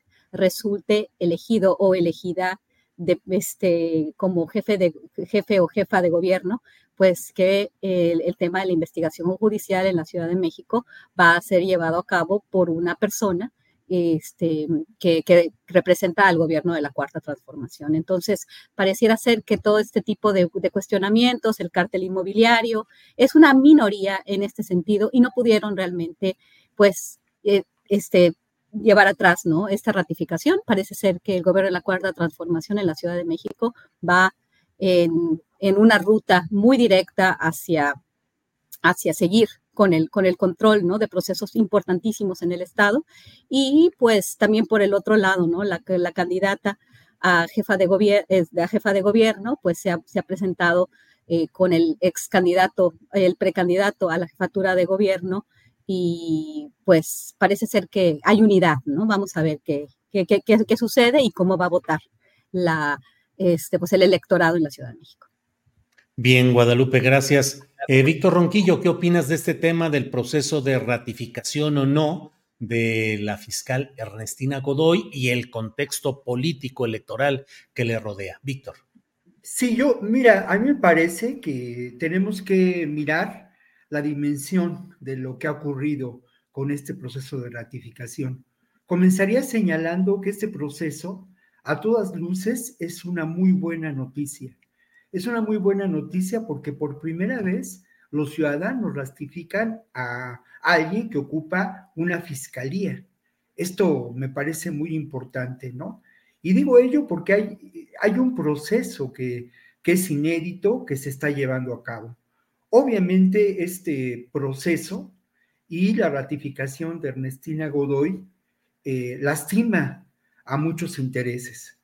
Eh, Ernestina Godoy y la Fiscalía General de, la Ciudad de México inició una investigación hace ya pues poco, un poco, poco menos de dos años en torno al cártel inmobiliario que opera aquí en la alcaldía de Benito Juárez o que operó aquí en la alcaldía de Benito Juárez. En la dimensión de lo que esta operación de corrupción política generó en términos de recursos, pues es millonaria, ¿no? Se construyeron pisos de más, se eh, violaron distintas reglas, eh, leyes en torno a la construcción de edificios y todo ello tras la ganancia, ¿no? Hay que señalar la asociación delictuosa entre autoridades de la alcaldía, eh, está esto ya probado, eh, los propios constructores y algo que no se ha mencionado y que es muy importante ¿eh? Y que además no se ha tocado a, mi parecer en la investigación o no se ha hablado de ello, que es la actuación de notarios públicos. Justo ayer tuve ocasión de conversar, de entrevistar a, a Ernestina Godoy en relación a estos hechos, ¿no? Y no hay duda cuando le pregunté si esto se trataba de una conspiración que llega hasta el New York Times, pues ella afirmó, lo afirmó, pero recordó que tiene una mordaza. Hey, it's Danny Pellegrino from Everything Iconic. Ready to upgrade your style game without blowing your budget? Check out Quince. They've got all the good stuff, shirts and polos, activewear and fine leather goods, all at 50 to 80% less than other high-end brands. And the best part? They're all about safe, ethical, and responsible manufacturing. Get that luxury vibe without the luxury price tag. Hit up quince.com slash upgrade for free shipping and 365 day returns on your next order. That's quince.com slash upgrade. Millions of people have lost weight with personalized plans from Noom Like Evan, who can't stand salads and still lost 50 pounds. Salads, generally, for most people, are the easy button, right? For me, that wasn't an option. I never really was a salad guy. That's just not who I am. But Noom worked for me. Get your personalized plan today at Noom.com. Real Noom user compensated to provide their story. In four weeks, the typical Noom user can expect to lose one to two pounds per week. Individual results may vary. ¿no? Para no hablar eh, claramente sobre este caso. Las investigaciones son, por demás, eh, desde mi punto de vista, claras y han señalado a lo que puede considerarse la estructura política en este momento con mayor fuerza en el Partido Acción Nacional. Esa estructura política está dirigida por Jorge Romero, el actual dirigente de la bancada de Acción Nacional en la Cámara de Diputados. Un personaje que ejerce un, un poder político importante y que desde la perspectiva, los señalamientos de distintos informantes, es un personaje que encabeza a este grupo y que tiene eh, pues una, un tentáculos de poder ostensibles, ¿no? En, en, el propio Partido Acción Nacional desde hace años. Eh, yo le preguntaba a Ernestina eh, algo que es clave, ¿no? En términos de esta investigación que se realizó a, a, raíz, eh, ni siquiera es una investigación, es una nota publicada por el New York Times, en donde estas sábanas de información de Telcel se usaron para denunciar un posible espionaje por parte de la fiscalía, ¿no? Yo le preguntaba claramente si esto es verdad y ella, como lo ha hecho en otras ocasiones, pues lo, lo, negó y algo que es muy importante, ¿no? Expuso, como había, lo había expuesto en una entrevista celebrada con el periódico Reforma hace unos días, uh -huh. que no se han presentado las sábanas de Telcel a la fiscalía. Por tanto, no ha habido eh, ocasión de que peritos de la fiscalía eh, investiguen esto, ¿no? Eh, se, ella menciona que se puede tratar de una falsificación de la firma uh -huh. de quien del fiscal de secuestros, ¿no? Y hay que apuntar, y bueno, sí. y de logotipos de la fiscalía, y hay que apuntar que todo esto se da a partir de una, de una denuncia de Santiago Tabuada. Una pregunta clave para Ernestina Godoy, y con eso concluyo, es que si valía la pena negociar políticamente el que la ratificación de la fiscalía, por dejar atrás o por olvidar o por cerrar o por, eh, pues eso, ¿no? Uh -huh. Guardar en un archivo el caso del cártel inmobiliario, ¿no? Claro. Y ella convencida me dijo que de ninguna manera, ¿no? Que Bien. no va a ceder en cuanto a la investigación de este caso. Bien, Víctor, gracias. Eh, bienvenido, Ricardo Ravelo, buenas tardes. Buenas tardes, Julio. Un saludo para Víctor y Guadalupe y para la audiencia. Ricardo, eh, iniciamos eh, en ausencia tuya y empezamos a tocar el primer tema que es el relacionado con la Fiscalía de la Ciudad de México y el proceso en busca de ratificarla por un nuevo periodo. Y les dije que yo tenía algunos comentarios que hacer, pero que esperaríamos a cumplir esta ronda para luego de ti, en este caso, hacer esos comentarios y seguimos con el orden de la mesa. Ricardo, entonces, ¿qué habría sobre este tema de Ernestina Godoy y la búsqueda de su segundo periodo? Mira, Julio, eh, como ha ocurrido en buena parte del país, en la mayor parte de los gobernantes este, siempre buscan eh, dejar un fiscal eh, a modo, un fiscal carnal, un fiscal cómplice, como pasó, por ejemplo, en Veracruz, donde una pieza del cártel de los Zetas es la que ahora encabeza la fiscalía, este, como pasó en Morelos, este, con el fiscal eh, coludido con el gobierno de Graco Ramírez, que ha impedido y ha limitado la posibilidad de que se investigue la corrupción, eh, como va a pasar en Jalisco, donde ya se anunció eh, que va a haber un fiscal que va a durar nueve años este, para cuidar las espaldas a Alfaro. Y bueno, pues este, no podemos descartar en ningún momento que Ernestina Godoy pues va a hacer ese papel con respecto a Claudia Sheinbaum y sus posibles actos de corrupción. Posibles, no estoy afirmando que hay corrupción porque no, no tengo en este momento documentos para este, sostener eso. Pero si hay esa pretensión de mantenerla por otro periodo, pues no es porque haya hecho un buen papel. En realidad, el cártel inmobiliario sigue impune. Ahí está la mayoría de los de las piezas que conforman este grupo que ha hecho del negocio de la construcción pues un verdadero negocio, entre otros lavado de dinero, pero que pues está intocado. Uno que otro miembro, este, ahí está eh, en libertad de los más importantes, otros están amparados. Es decir, eh, la justicia, la ley les da 50 mil recovecos para mantenerse libres. De tal manera que, bueno, pues este, el, periodo que sigue no es para la justicia. Sabemos que en este país la justicia se compra y se vende. Y en la cuarta transformación también es un gran negocio la justicia. Este, no es porque Ernestina Godoy sea verdaderamente un, un ejemplo de justicia, un ejemplo de, de, claridad, de verticalidad en la justicia, no, hay, hay corrupción fuerte en la, en la institución que heredó del gobierno anterior, este, de Mancera, donde pues ahí se negociaba todo.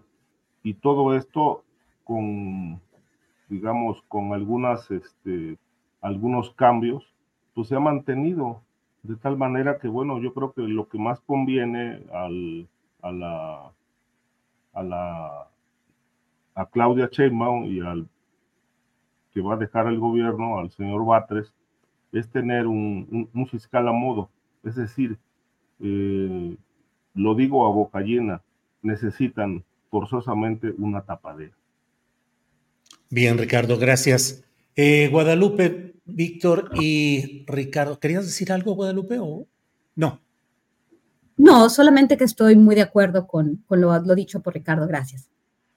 Bien, eh, perfecto. Bueno, eh, quiero hacer un comentario, un señalamiento acerca de lo sucedido la semana pasada en esta misma mesa en la cual hubo una serie de posturas, de posicionamientos de los participantes que generaron una cascada de comentarios en diferentes sentidos, tanto en las redes sociales como eh, particularmente en el chat de este mismo programa. Eh, yo estoy absolutamente convencido de que en esta mesa se ejerce un periodismo con libertad, con crítica, con responsabilidad y con respeto y que lo que hemos ejercido hasta hoy es un compromiso con la posibilidad de que cada quien sustenta desde su posición, desde su punto de vista, lo que cree fundado conforme a la experiencia como periodista, como académico. En general, las mesas de periodismo y de análisis que tenemos en este canal se fundan esencialmente en la convicción de que los participantes no tienen intereses nefastos, eh, em, comprometedores, sino que expresan libremente sus puntos de vista.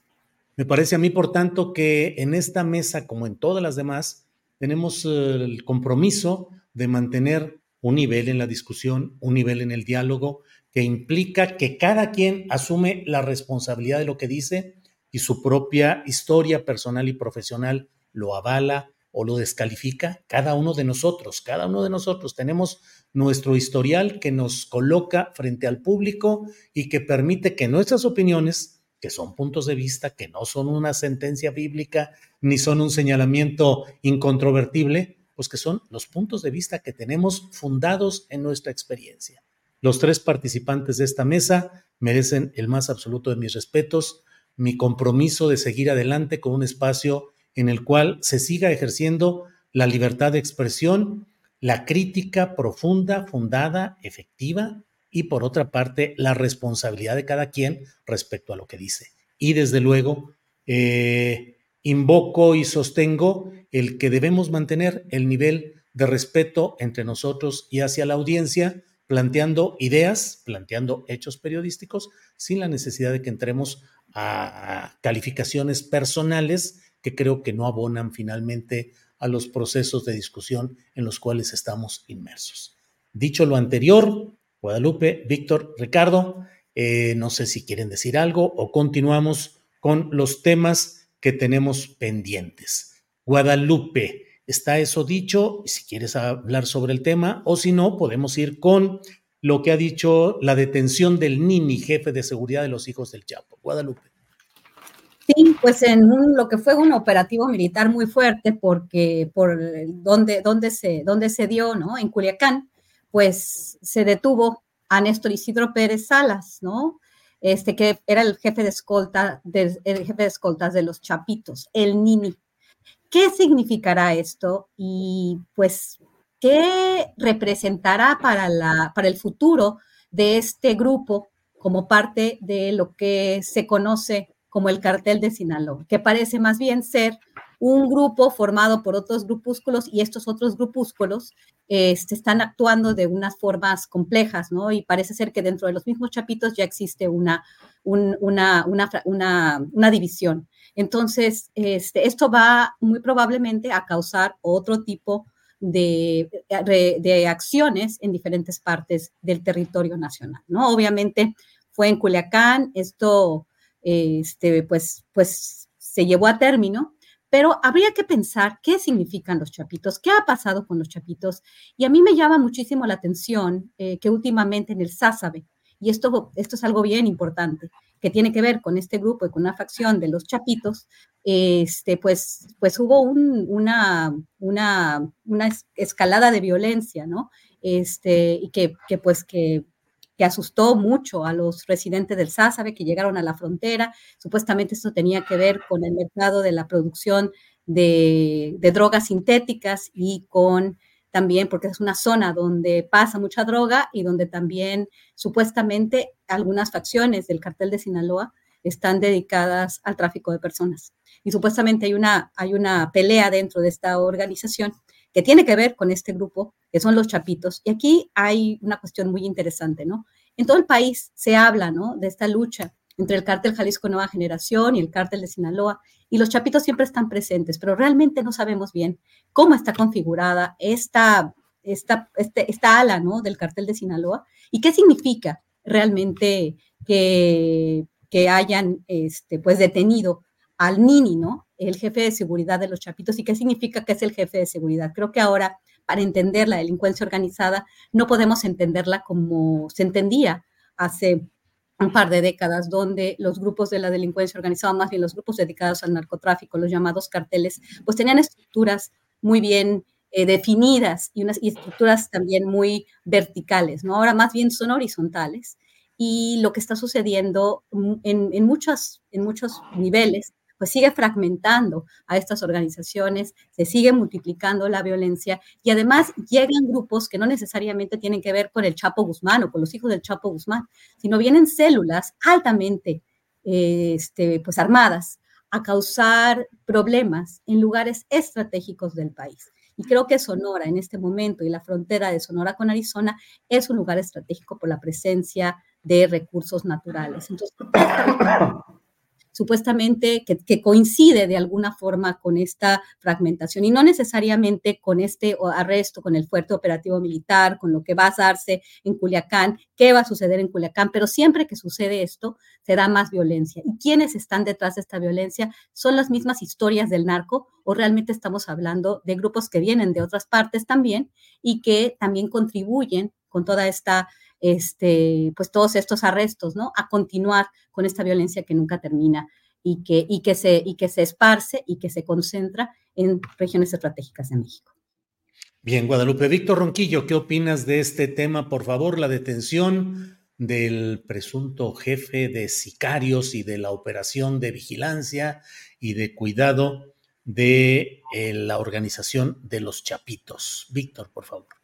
Bueno, a mí me llama la atención, según las notas periodísticas sobre la captura, que eh, este personaje, nacido en Baja California, radicado en Sinaloa, eh, de 30 años, eh, protagonista de algunos corridos, un personaje que ha sido presentado en los medios como, como parte de esta trama eh, que se ha repetido y reiterado muchas veces, ¿no? En, en, lo que hemos nosotros llamado, pues, las historias Netflix, ¿no?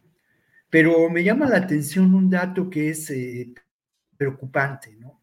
Eh, se habla de que este hombre disponía de un ejército como tal de dos mil sicarios. O sea, esto no sé si, es eh, eh, exagerado, pero habría que reflexionar en torno a ello, ¿no? Un ejército de dos mil sicarios integrados y por jóvenes que vimos en acción en el famoso Culiacanazo.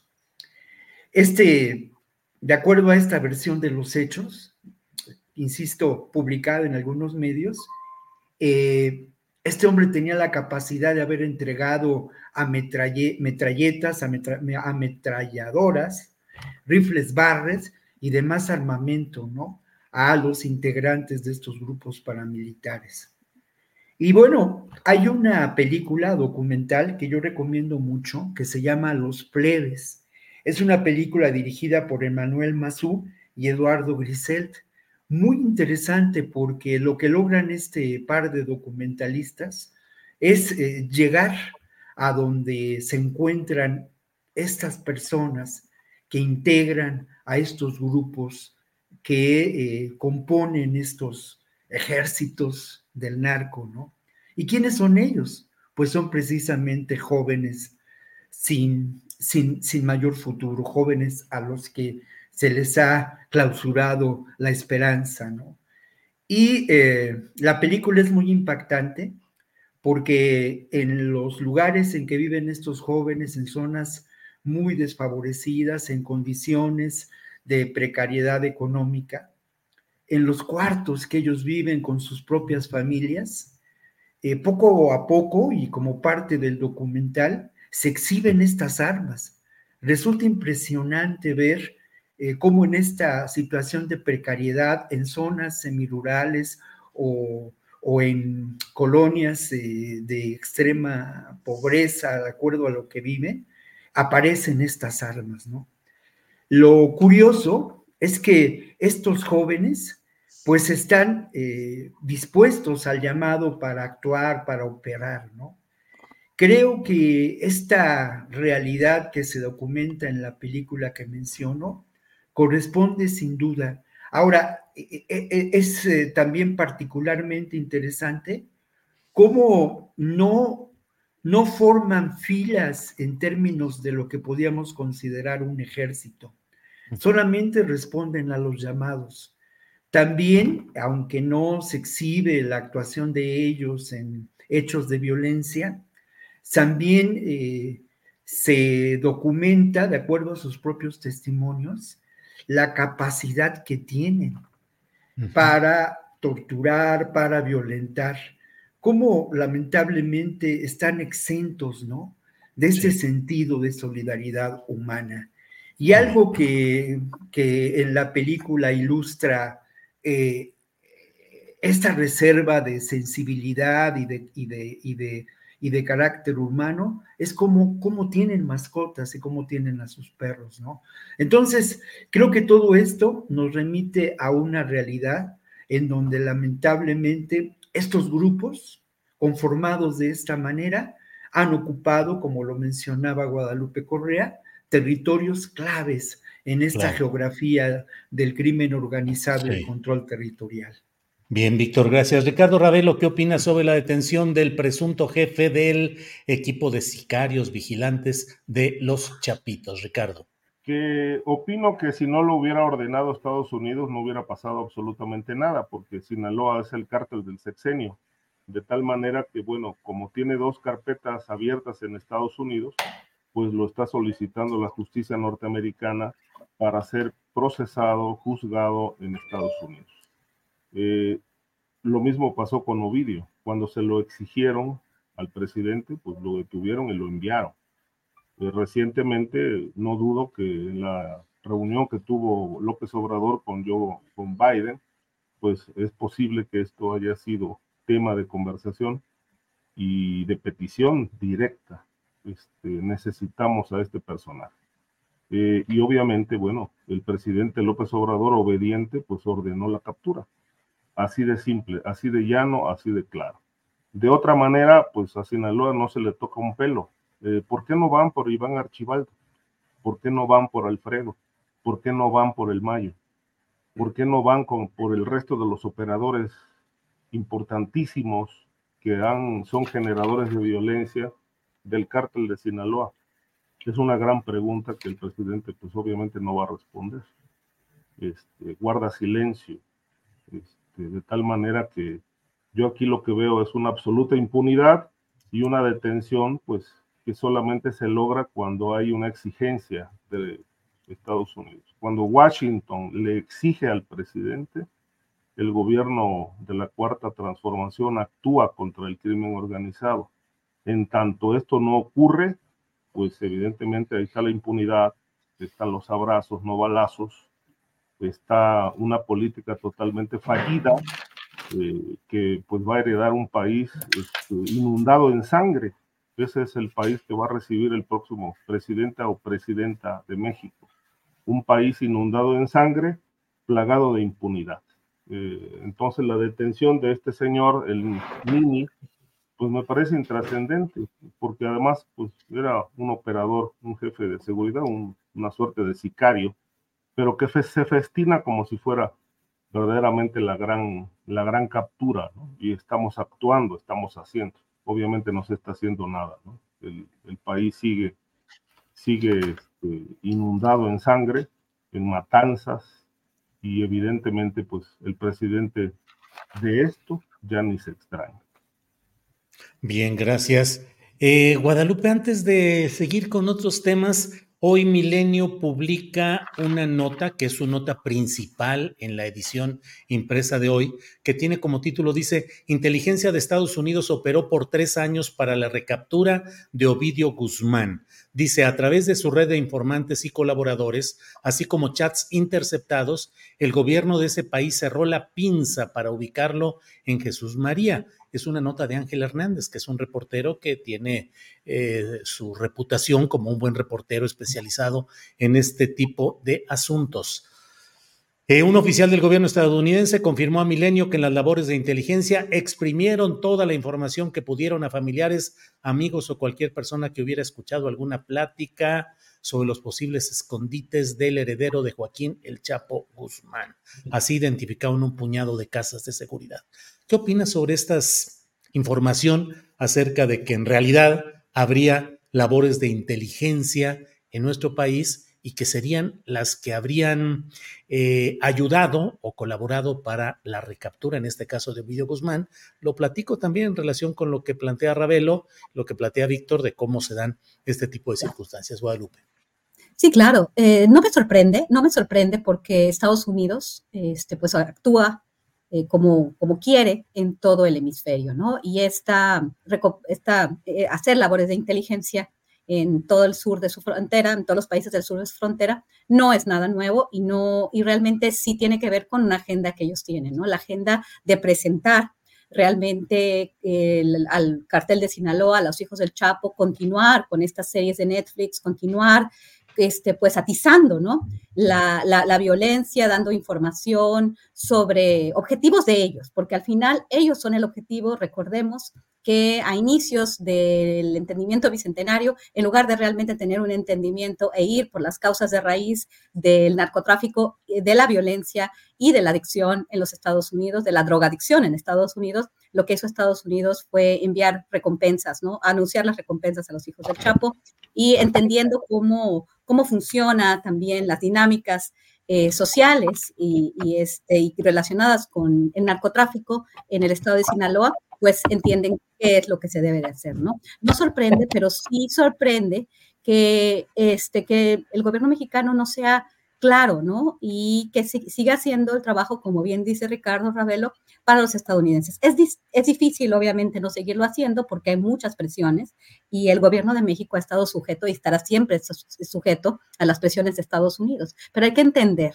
que también eh, detrás de toda esta visión Netflix que obviamente sí se, sí se manifiesta realmente en violencia, pero habría que entender quiénes son esos hijos del Chapo, quiénes son realmente si esta detención fue de una persona que tenía conocimiento de las operaciones del grupo, este matón malvado, o simplemente es una figura que nos remonta a estas ideas del narco, del Chapo Guzmán, y no nos explica que detrás de estos grupos, que detrás de estos, eh, de estos lugartenientes, que tienen a todo un ejército de jóvenes detrás, existen grupos paramilitares, existe otro tipo de entrenamiento y otro tipo de actores también operando. Pero definitivamente es muy probable que la inteligencia de Estados Unidos haya contribuido en gran medida a este arresto con todas las consecuencias que esto podría haber tenido y que tuvo en el estado de Sinaloa. Gracias, Guadalupe. Víctor Ronquillo, ¿qué opinas, por ejemplo, de este tipo de nota como la publicada por Ángel Hernández en Milenio, que habla de ese tipo de pues espionaje, colaboración y se seguirán dando ese tipo de trabajos, Víctor Ronquillo? Pues mira, la verdad de las cosas que sí llama a la suspicacia el que no se ha disparado un solo tiro en la captura de este personaje, ¿no? Quiere decir que hubo un trabajo de inteligencia que permitió su captura hasta donde sabemos, pues eh, de manera muy certera, ¿no? O sea, sí sorprende eh, y si uno compara precisamente con la primera captura de eh, Archibaldo en Culiacán, una, una operación francamente mal lograda, mal planeada, en lo que uno incluso podría sospechar que se actuó con dolo para que todo esto resultara ineficaz. Aquí sorprende, ¿no? El que precisamente este personaje que se menciona como jefe de sicarios, con una capacidad de, de, eh, acción y con un posible respaldo que mostró en aquel culiacanazo, fuera capturado de este modo, ¿no? Era, había una recompensa de 3 millones de dólares que alguien quizá ya cobró o está por cobrar. Pero yo no me sorprendo de que a un nivel distinto de lo que conocemos públicamente, es eh, seguro que actúan eh, diferentes agentes vinculados con eh, la DEA, con la CIA en este país, ¿no? Es parte de lo que lamentablemente son los sótanos, ¿no? De lo que podemos considerar esta realidad. Lo que ocurre es que sin duda actúan en función, como lo ha señalado Guadalupe eh, Correa, de sus intereses. Actúan en función de su agenda y son, como se ha mencionado en algún momento, proclives, ¿no? A la construcción de de realidades que pueden afectar a la, a la seguridad nacional. ¿A qué me refiero? A que en ocasiones son capaces de, entre comillas, calentar las plazas. Eso es evidente. ¿A quién puede beneficiar en un momento dado una situación de tensión en una frontera como la Tamaulipeca o la frontera de Baja California, ¿no? o la frontera de Ciudad Juárez con El Paso. Estos casos han ocurrido, ¿no? Y creo que sí, que sí tenemos que ser claros y señalar que hay injerencia por parte de estas agencias fuera de la ley, fuera de control, sin duda, porque así operan y así han operado por décadas. Y por otro lado, responden a intereses geopolíticos, en donde es importante mantener viva la guerra del narco, por ejemplo, ¿no? Y estas eh, versiones de personajes, como ocurre con, este muchacho de 30 años detenido este, hace ayer, ayer y que nos presenta, ¿no? Toda una, una, una narrativa de la que sinceramente sí, sí hay que dudar. Bien, gracias, Víctor. Ricardo Ravelo, ¿qué opinas de este tema que estamos comentando, la publicación en Milenio, respecto a eh, grupos de eh, inteligencia estadounidense que estarían colaborando, en este caso específico, para detenciones. ¿Qué opinas, Ricardo? Eso ha ocurrido siempre en México, Julio, este, no de ahora, este, de hace muchos años. Sabemos que la DEA, la CIA, el FBI tienen injerencia directa en México y obviamente esto no lo ignora el gobierno mexicano. Esto, esto es parte de los acuerdos. No hay que entren, digamos, eh, eh, a México sin que se conozca qué están haciendo. Recientemente el presidente pues, se extrañó, eh, exaltó aquello de que la DEA hizo una investigación en Sinaloa contra los chapitos, que luego pues derivó en la petición u orden de que capturaran a Ovidio para que lo extraditaran. Este, esto lo sabemos y no solamente hacen investigaciones. Este, la DEA en México este, hace interrogatorio, captura y entrega a militares o a policías, participa en, este, eh, audiencias, en juzgados y obviamente también visita eh, a, presos X determinados eh, que son importantes para sus investigaciones. Yo conozco un caso donde, por ejemplo, este, agentes de la DEA fueron a visitar a, a un preso que estaba acusado, acusado de, narcotráfico, este, y él pues les dio información y en abril de este año este, pasó un evento en, Querétaro, este, donde fue ejecutado Álvaro Sánchez Sánchez, el, jefe de una banda de exportadores de cocaína a Estados Unidos, conocido como la Organización de los Sánchez, que tiene su base en, el Estado de México. Eh, yo platiqué hace un par de meses con el hermano del preso y le pregunté quién hizo el operativo en Querétaro. Y lo que me respondió, bueno, dice, a veces la DEA también hace trabajo sucio.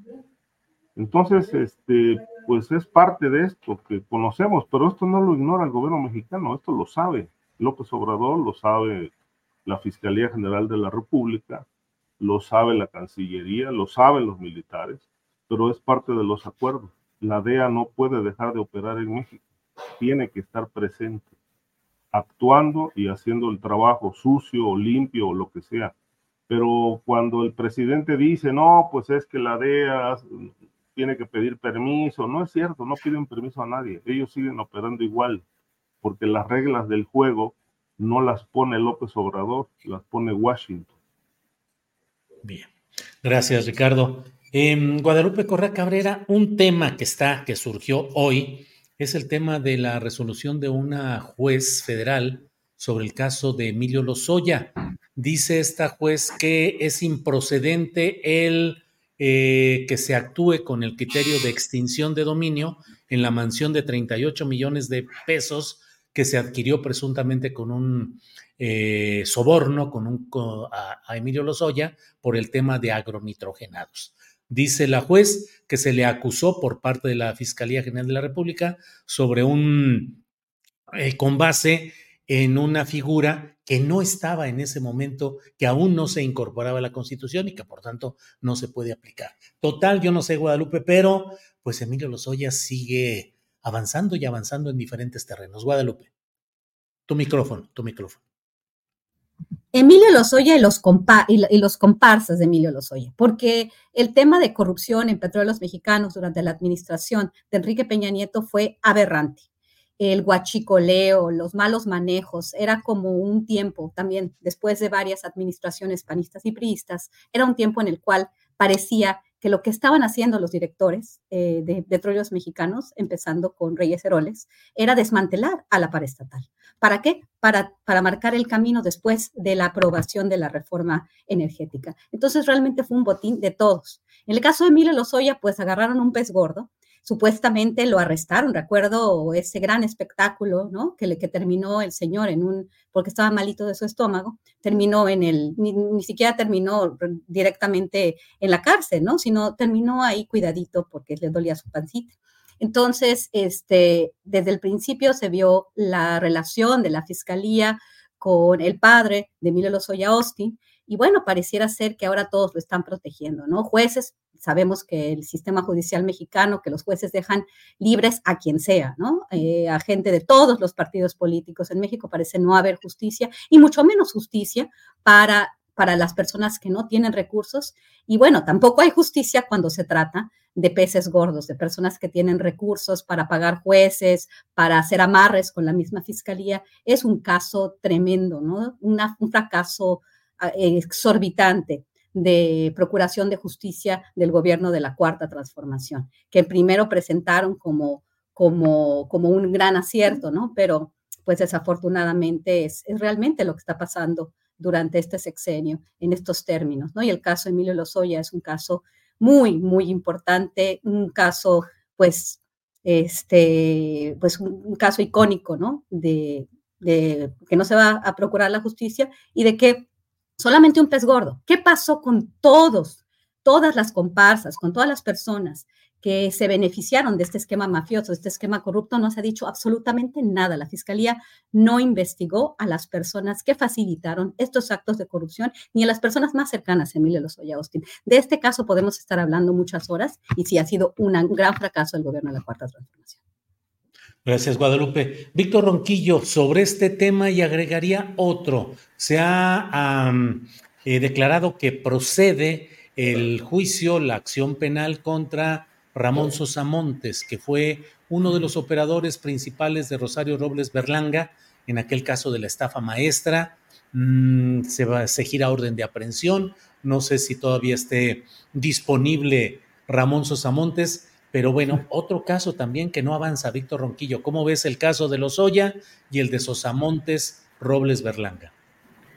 Sí, mira, primero habría que decir todo lo que representa el caso Lozoya, ¿no?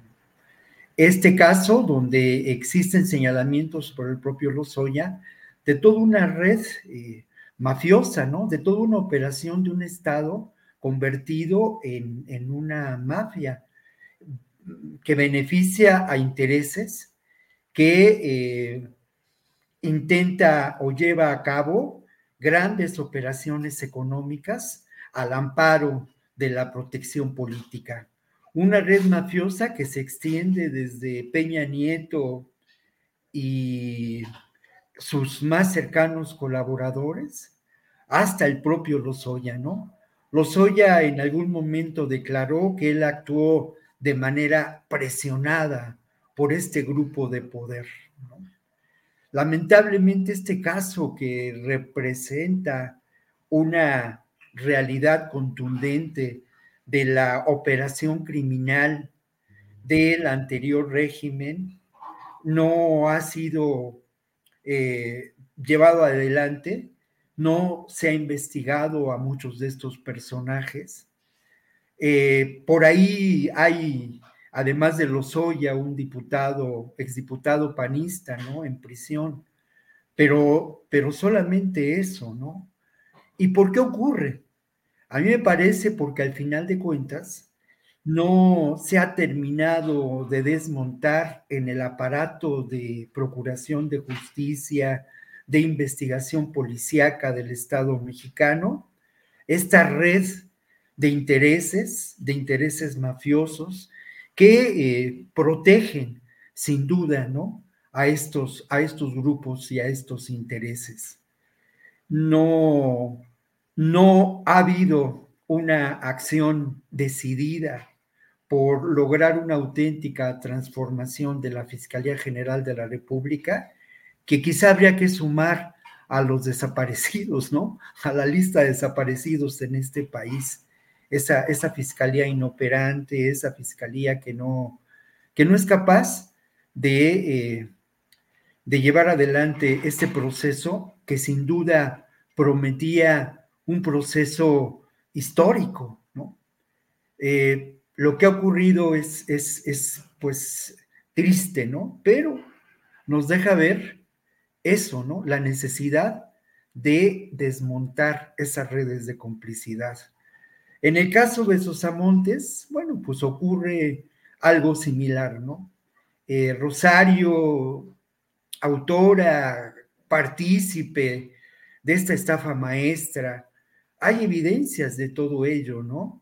Pero al final de cuentas también es una muestra de la ineficacia, por un lado, de la falta de valor, también hay que decirlo, y obviamente también de encontrarse con un sistema de investigación, de procuración de la justicia, que sigue atado a esos intereses, ¿no? Intereses que además, hay que decirlo, son parte central, lamentablemente, del sistema político mexicano, porque ese sistema político mexicano tiene una definición ligada a la corrupción desde sus inicios, ¿no? Bien. Gracias, Víctor. Eh, Ricardo Ravelo, el tema de Lozoya y de Ramón Sosamontes, lo que nos digas, por favor. Sí, Julio, mira, es, muy interesante este tema de Lozoya porque ya ha pasado mucho tiempo y primero pues se le cobijó eh, con aquello del acceder al, al mecanismo, al, al sistema de como testigo testigo, llamémosle protegido, este, para que declarara todo lo que sabía en relación con el fraude en Pemex, la venta de agronitrogenados, que bueno, todavía no se termina de, cubrir, y la participación directa de Enrique Peña Nieto en este negocio.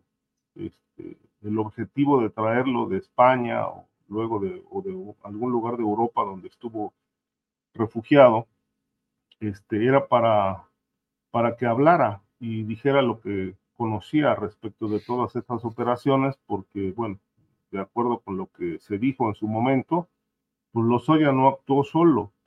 Él también recibió órdenes este, del presidente de la República y de Videgaray, que era entonces el secretario de Hacienda. Hay toda una historia relacionada con los cochupos que dieron a senadores para que votaran en favor de la reforma energética, operados por, por, Peña Nieto, por Videgaray, este, muchos beneficiados con esta reforma, y obviamente el saqueo a Pemex, el huachicol, y obviamente lo que vemos hoy, pues es un, una impunidad atroz que asusta eh, yo ya no puedo hablar de ineficacia de la fiscalía. Este, yo digo y sostengo que esas son las órdenes del presidente, no actuar. Este, y obviamente lo de Lozoya, pues es parte de esto, de los acuerdos. Lozoya es, es una figura que ahí está como un péndulo para allá, para acá, para allá, para acá pues, un, un, elemento de distracción, ¿no? Ahí lo tenemos, ahí está, está cumpliendo una función, preso, acusado, señalado, pero nunca sentenciado. Nada de lo que dijo ha procedido para juzgar al expresidente Peña Nieto. Ahí está muy a salvo en España con Carlos Salinas y otros más. El gobierno mexicano inventó aquello de la, de la petición de perdón por el tema de la conquista, que me parece una verdadera vacilada, y la ruptura de relaciones con España, o la pausa de relaciones con España, pues para no tener ningún elemento que perturbe a los señores que están refugiados en España y que fueron los responsables del saqueo de este país. Entonces, pues nos las llevamos tranquilas, rompemos relaciones temporales con España para que no haya ningún elemento que ponga en riesgo a la cauda de corruptos que protege la 4T en España. Y mientras tanto, pues aquí tenemos a Lozoya como un, un trofeito que va a estar ahí un rato todavía, este, para que, bueno, la gente piense y considere que estamos investigando y haciendo justicia.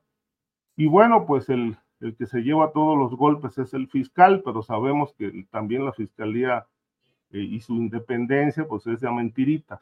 Esas son las instrucciones del presidente. Entonces, creo yo que pues todo esto, eh, desde mi punto de vista muy personal, pues forma parte de toda una farsa que mucha gente ha comprado.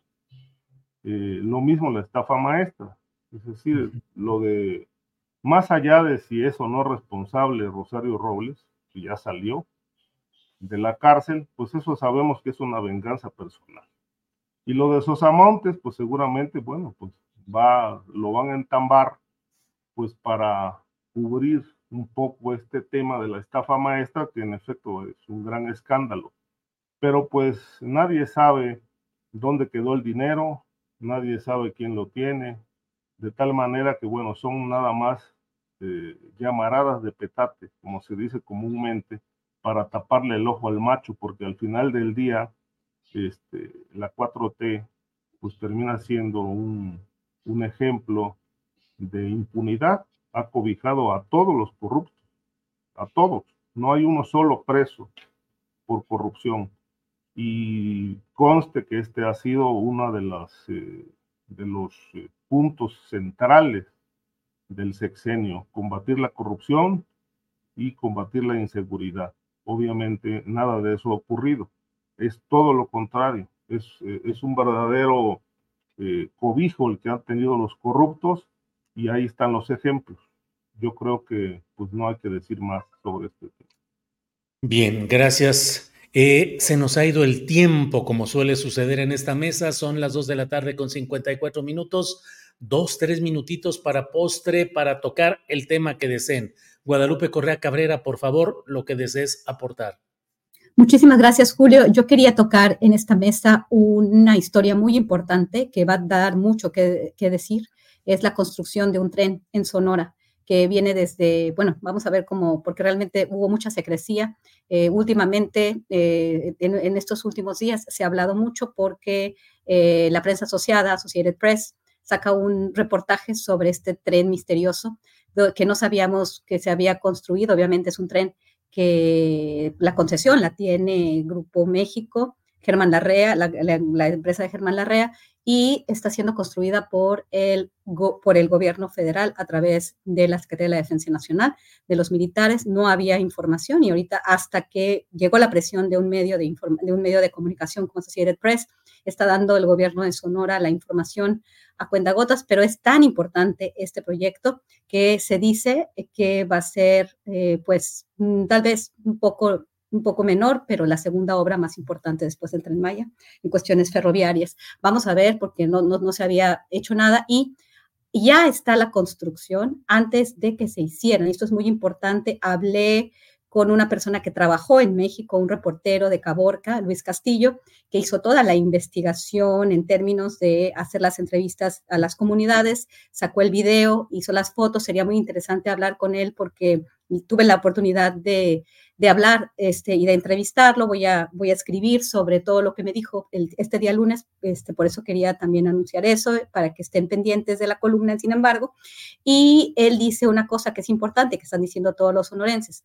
Esta obra está avanzando, la está construyendo el gobierno federal a través de la Sedena con dinero de los mexicanos. ¿Quiénes van a ser los beneficiarios? Bueno, obviamente va a ser uno de ellos, Grupo México. ¿Para qué? ¿Cómo está esto? Esto no va a ser un tren de pasajeros, va a ser un tren de carga y no se había hecho o no se ha hecho todavía el estudio, no se ha presentado a los mexicanos este, el estudio de impacto ambiental y de uso de suelo. No se ha cambiado el uso de suelo por pues lo que va a suceder. Realmente este tren va a pasar por, por varias áreas importantes, ¿no? El río Cocóspera y pues el rancho Alibabi, que es una, una reserva natural. Y bueno, hay todo un debate que va a llevar muchos, yo creo que, mucho tiempo todavía, este tren misterioso, ¿no? Que pues no es el tren Maya, se, se equipara con el tren Maya, pero podría ser el tren Yaqui o más bien el tren Apache, porque era una zona donde se encontraban los apaches. Vamos a seguir hablando de eso. Muchas gracias. Guadalupe, qué interesante, qué importante lo que señalas. Estoy viendo efectivamente el cable de la AP. Dice el gobernador del estado de Sonora en el norte de México reconoció el martes que un proyecto ferroviario rodeado de secretismo está en manos del ejército y que aún no se ha presentado ningún estudio de impacto ambiental meses después de que se han iniciado las obras para su construcción. Estemos atentos y buscaremos a Luis Castillo. Luis Castillo, yo te paso su contacto. Órale, gracias, Guadalupe. Víctor Ronquillo, por favor, postrecito, dulce, amargo, como quieras, Víctor, por favor. Tu micrófono. Postre, ay, perdón. Sí, ya, ya, ya, ya, ya, está. Sí, no, tengo, tengo un postre dulce realmente, y bueno, ese postre es la recomendación de una lectura de un libro que es eh, muy, muy interesante, aquí, aquí ya lo puse, Las derechas en México, que nos permite entender eh, de cara al proceso electoral cómo estas derechas eh, actuarán o están actuando ya en este momento, ¿no? Además es un libro muy interesante porque pues es un libro que reúne varios ensayos y nos permite también aproximarnos, ¿no? A las realidades de lo que pasa en Argentina y en otros países de Latinoamérica, en los Países Bajos, donde la derecha y la ultraderecha pues cobran posiciones, ¿no? Es un libro que se publica eh, por el Programa Universitario de Estudios sobre Democracia, Justicia y Sociedad, y, de verdad eh, nos deja ver dos temas centrales en términos de la definición de las derechas, ¿no? Este ocultamiento por parte de muchas de ellas, sobre todo las que operan, actúan en México de manera electoral, de eh, su propósito final, que es mantener el status quo, ¿no? No, más allá del discurso político, de las presentaciones en público, de las posibles actuaciones, pues la derecha que puede representar la candidata Xochitl Gálvez, pues eh, pretende mantener el status quo y negar cualquier posibilidad de transformación. Y lo otro, pues que eh, este, en este libro varios ensayos hablan de cómo la, las derechas abordan la desigualdad y cómo abordan, abordan el tema de la violencia. Insisto, un libro muy pertinente de cara al proceso electoral en el que Bien, Víctor, muy interesante realmente el tema y bueno, vamos a, vamos a estar atentos. Gracias, Víctor. Ricardo Ravelo, postrecito, por favor, para cerrar esta mesa.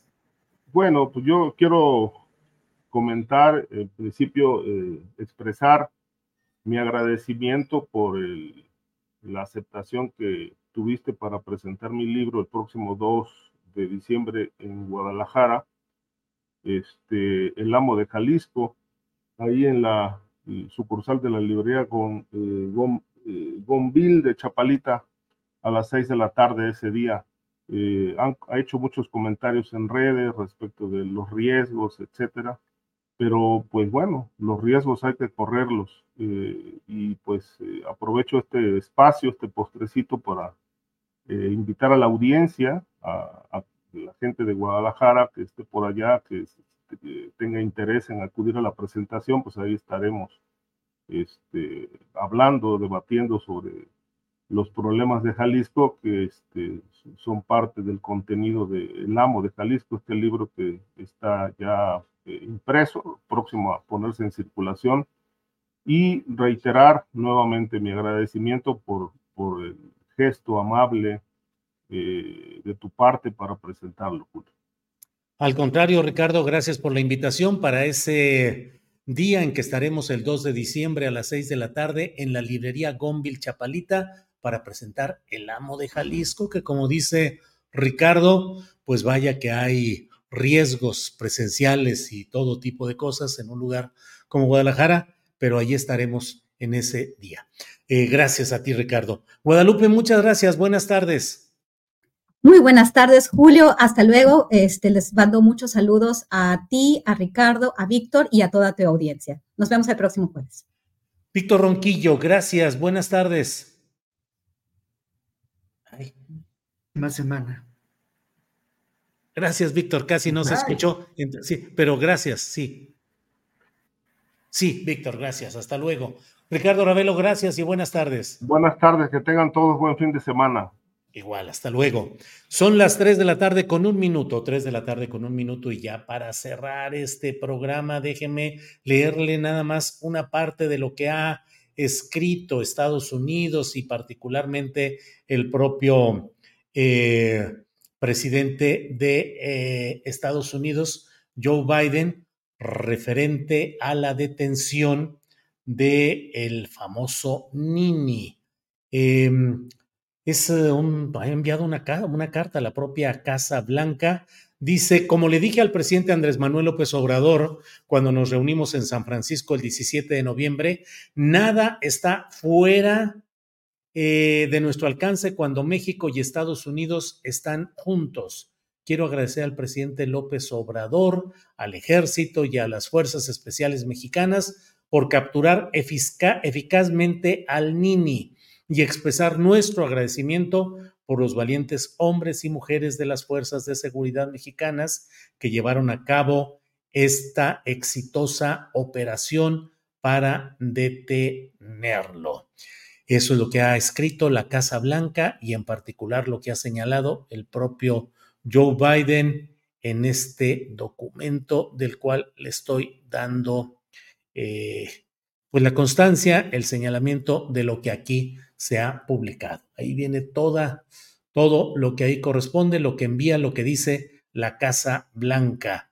El Nini está, em, hoy estuvo en la Fiscalía Especializada de Delincuencia Organizada en la Ciudad de México, luego fue trasladado de ahí a los juzgados de distrito en procesos penales federales, es decir, en el reclusorio norte, en donde se determinará su situación jurídica conforme a lo que ha sido reportado por diversos medios. Y ya le dijimos también que en Culiacán, Sinaloa, hubo eh, este operativo en la residencial Monte Carlo al norte de Culiacán eh, por parte de elementos del ejército mexicano, la Guardia Nacional y policías estatales, un operativo de cateo y de búsqueda de eh, en un domicilio, pero también con restricciones de movilidad para habitantes de ese lugar. Bueno, pues muchas gracias por todos, muchas gracias a todos, a todas por esta, em, por toda esta eh, Dulce Bretón dice, Ricardo, te felicito por el libro y por tu valentía de correr riesgos, lo que interpreto como poner en riesgo tu vida. Y mira, aquí las pruebas que tanto piden, abrazo, mi admiración, pero bueno, es uno de los varios comentarios que hay. Ricardo Ravelo, suerte en su presentación de su libro. Salma Guerra dice, Víctor Ronquillo, no te salgas de esta mesa, tu participación es como la del doctor Meyer, en primer plano, importante y cabal. Y sí, Julio, la libertad de expresión no es igual que la de especular y mentir. Em, el maestro Ricardo Ravelo, un caballero, dice Martín Franco. Eh, aquí los únicos periodistas que dicen cosas interesantes son Guadalupe y sobre todo Ricardo Ravelo, Ronquillo, bueno, Chelo Blancas. Voy leyendo cómo va cayendo. Excelente los tres saludos de mi parte. Agradezco este periodismo, dice Bruno Rivera. Eh, la de Salma Guerra, que ya dijimos, la de Hazel Margarita. Eh, José Cano, lo peor que puedes hacer, Morena, es poner a empresarios a gobernar y a senadores y diputados y presidentes municipales. Paula Tarango, yo ya no veré ni escucharé esta mesa, lo siento, me encantan las opiniones de Víctor Ronquillo. Julio invita a Federico Schwebel, Martín Franco. Bueno, pues um, fuera el rector líder de Porros en la UNAM, dice Adriana Cerratos. Gracias y buena tarde, Julio Ángeles y Alex Fernanda, nos dice Marco Antonio Cruz. Y bueno, pues muchas gracias. Norma Angélica Salinas envía, dice muy bien los integrantes de esta mesa. Y por supuesto, Julio, excelente como siempre. Hay muchos comentarios, vamos a seguir adelante. Eh, Laura Ronquillo dice que flojera Julio con Ravelo, solo la sigo por Víctor Ronquillo. Y Memo H dice Ronquillo ha perdido un instinto periodístico. Oscar Martínez Buenaventura, este señor Ravelo se va de largo, extrapola, su capacidad intelectual se ve limitada. Bueno. Eh, descalificar e insultar nunca será caballerosidad ni valentía, rebaja el debate de ideas, dice el PT Can. Bueno, pues muchas gracias a todos ustedes. Nos vemos. Recuerden que a las 5 de la tarde está el gran Paco Cruz en su videocharla cruzada. 5 de la tarde aquí en el canal Astillero. A las 8 de la noche. No, hoy no hay, hoy no hay el programa de economía social porque está de viaje eh, nuestra compañera Claudia Villegas y hoy no habrá ese programa. Entonces, solo a las 5 de la tarde, Paco Cruz y yo a las 9 de la noche con otra videocharla astillada. Gracias y nos vemos mañana cuando tendremos otro gran programa. Muchas gracias. Buenas tardes.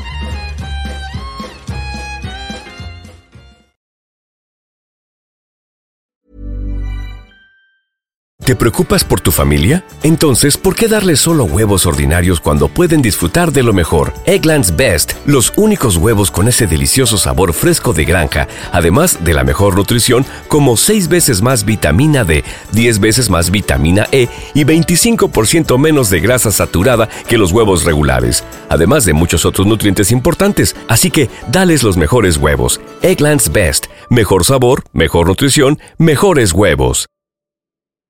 En Sherwin Williams somos tu compa, tu pana, tu socio, pero sobre todo somos tu aliado, con más de 6.000 representantes para atenderte en tu idioma y beneficios para contratistas que encontrarás en aliadopro.com. En Sherwin Williams somos el aliado del PRO. Para que te enteres del próximo noticiero, suscríbete y dale follow en Apple, Spotify, Amazon Music, Google o donde sea que escuches podcast te invitamos a visitar nuestra página julioastillero.com.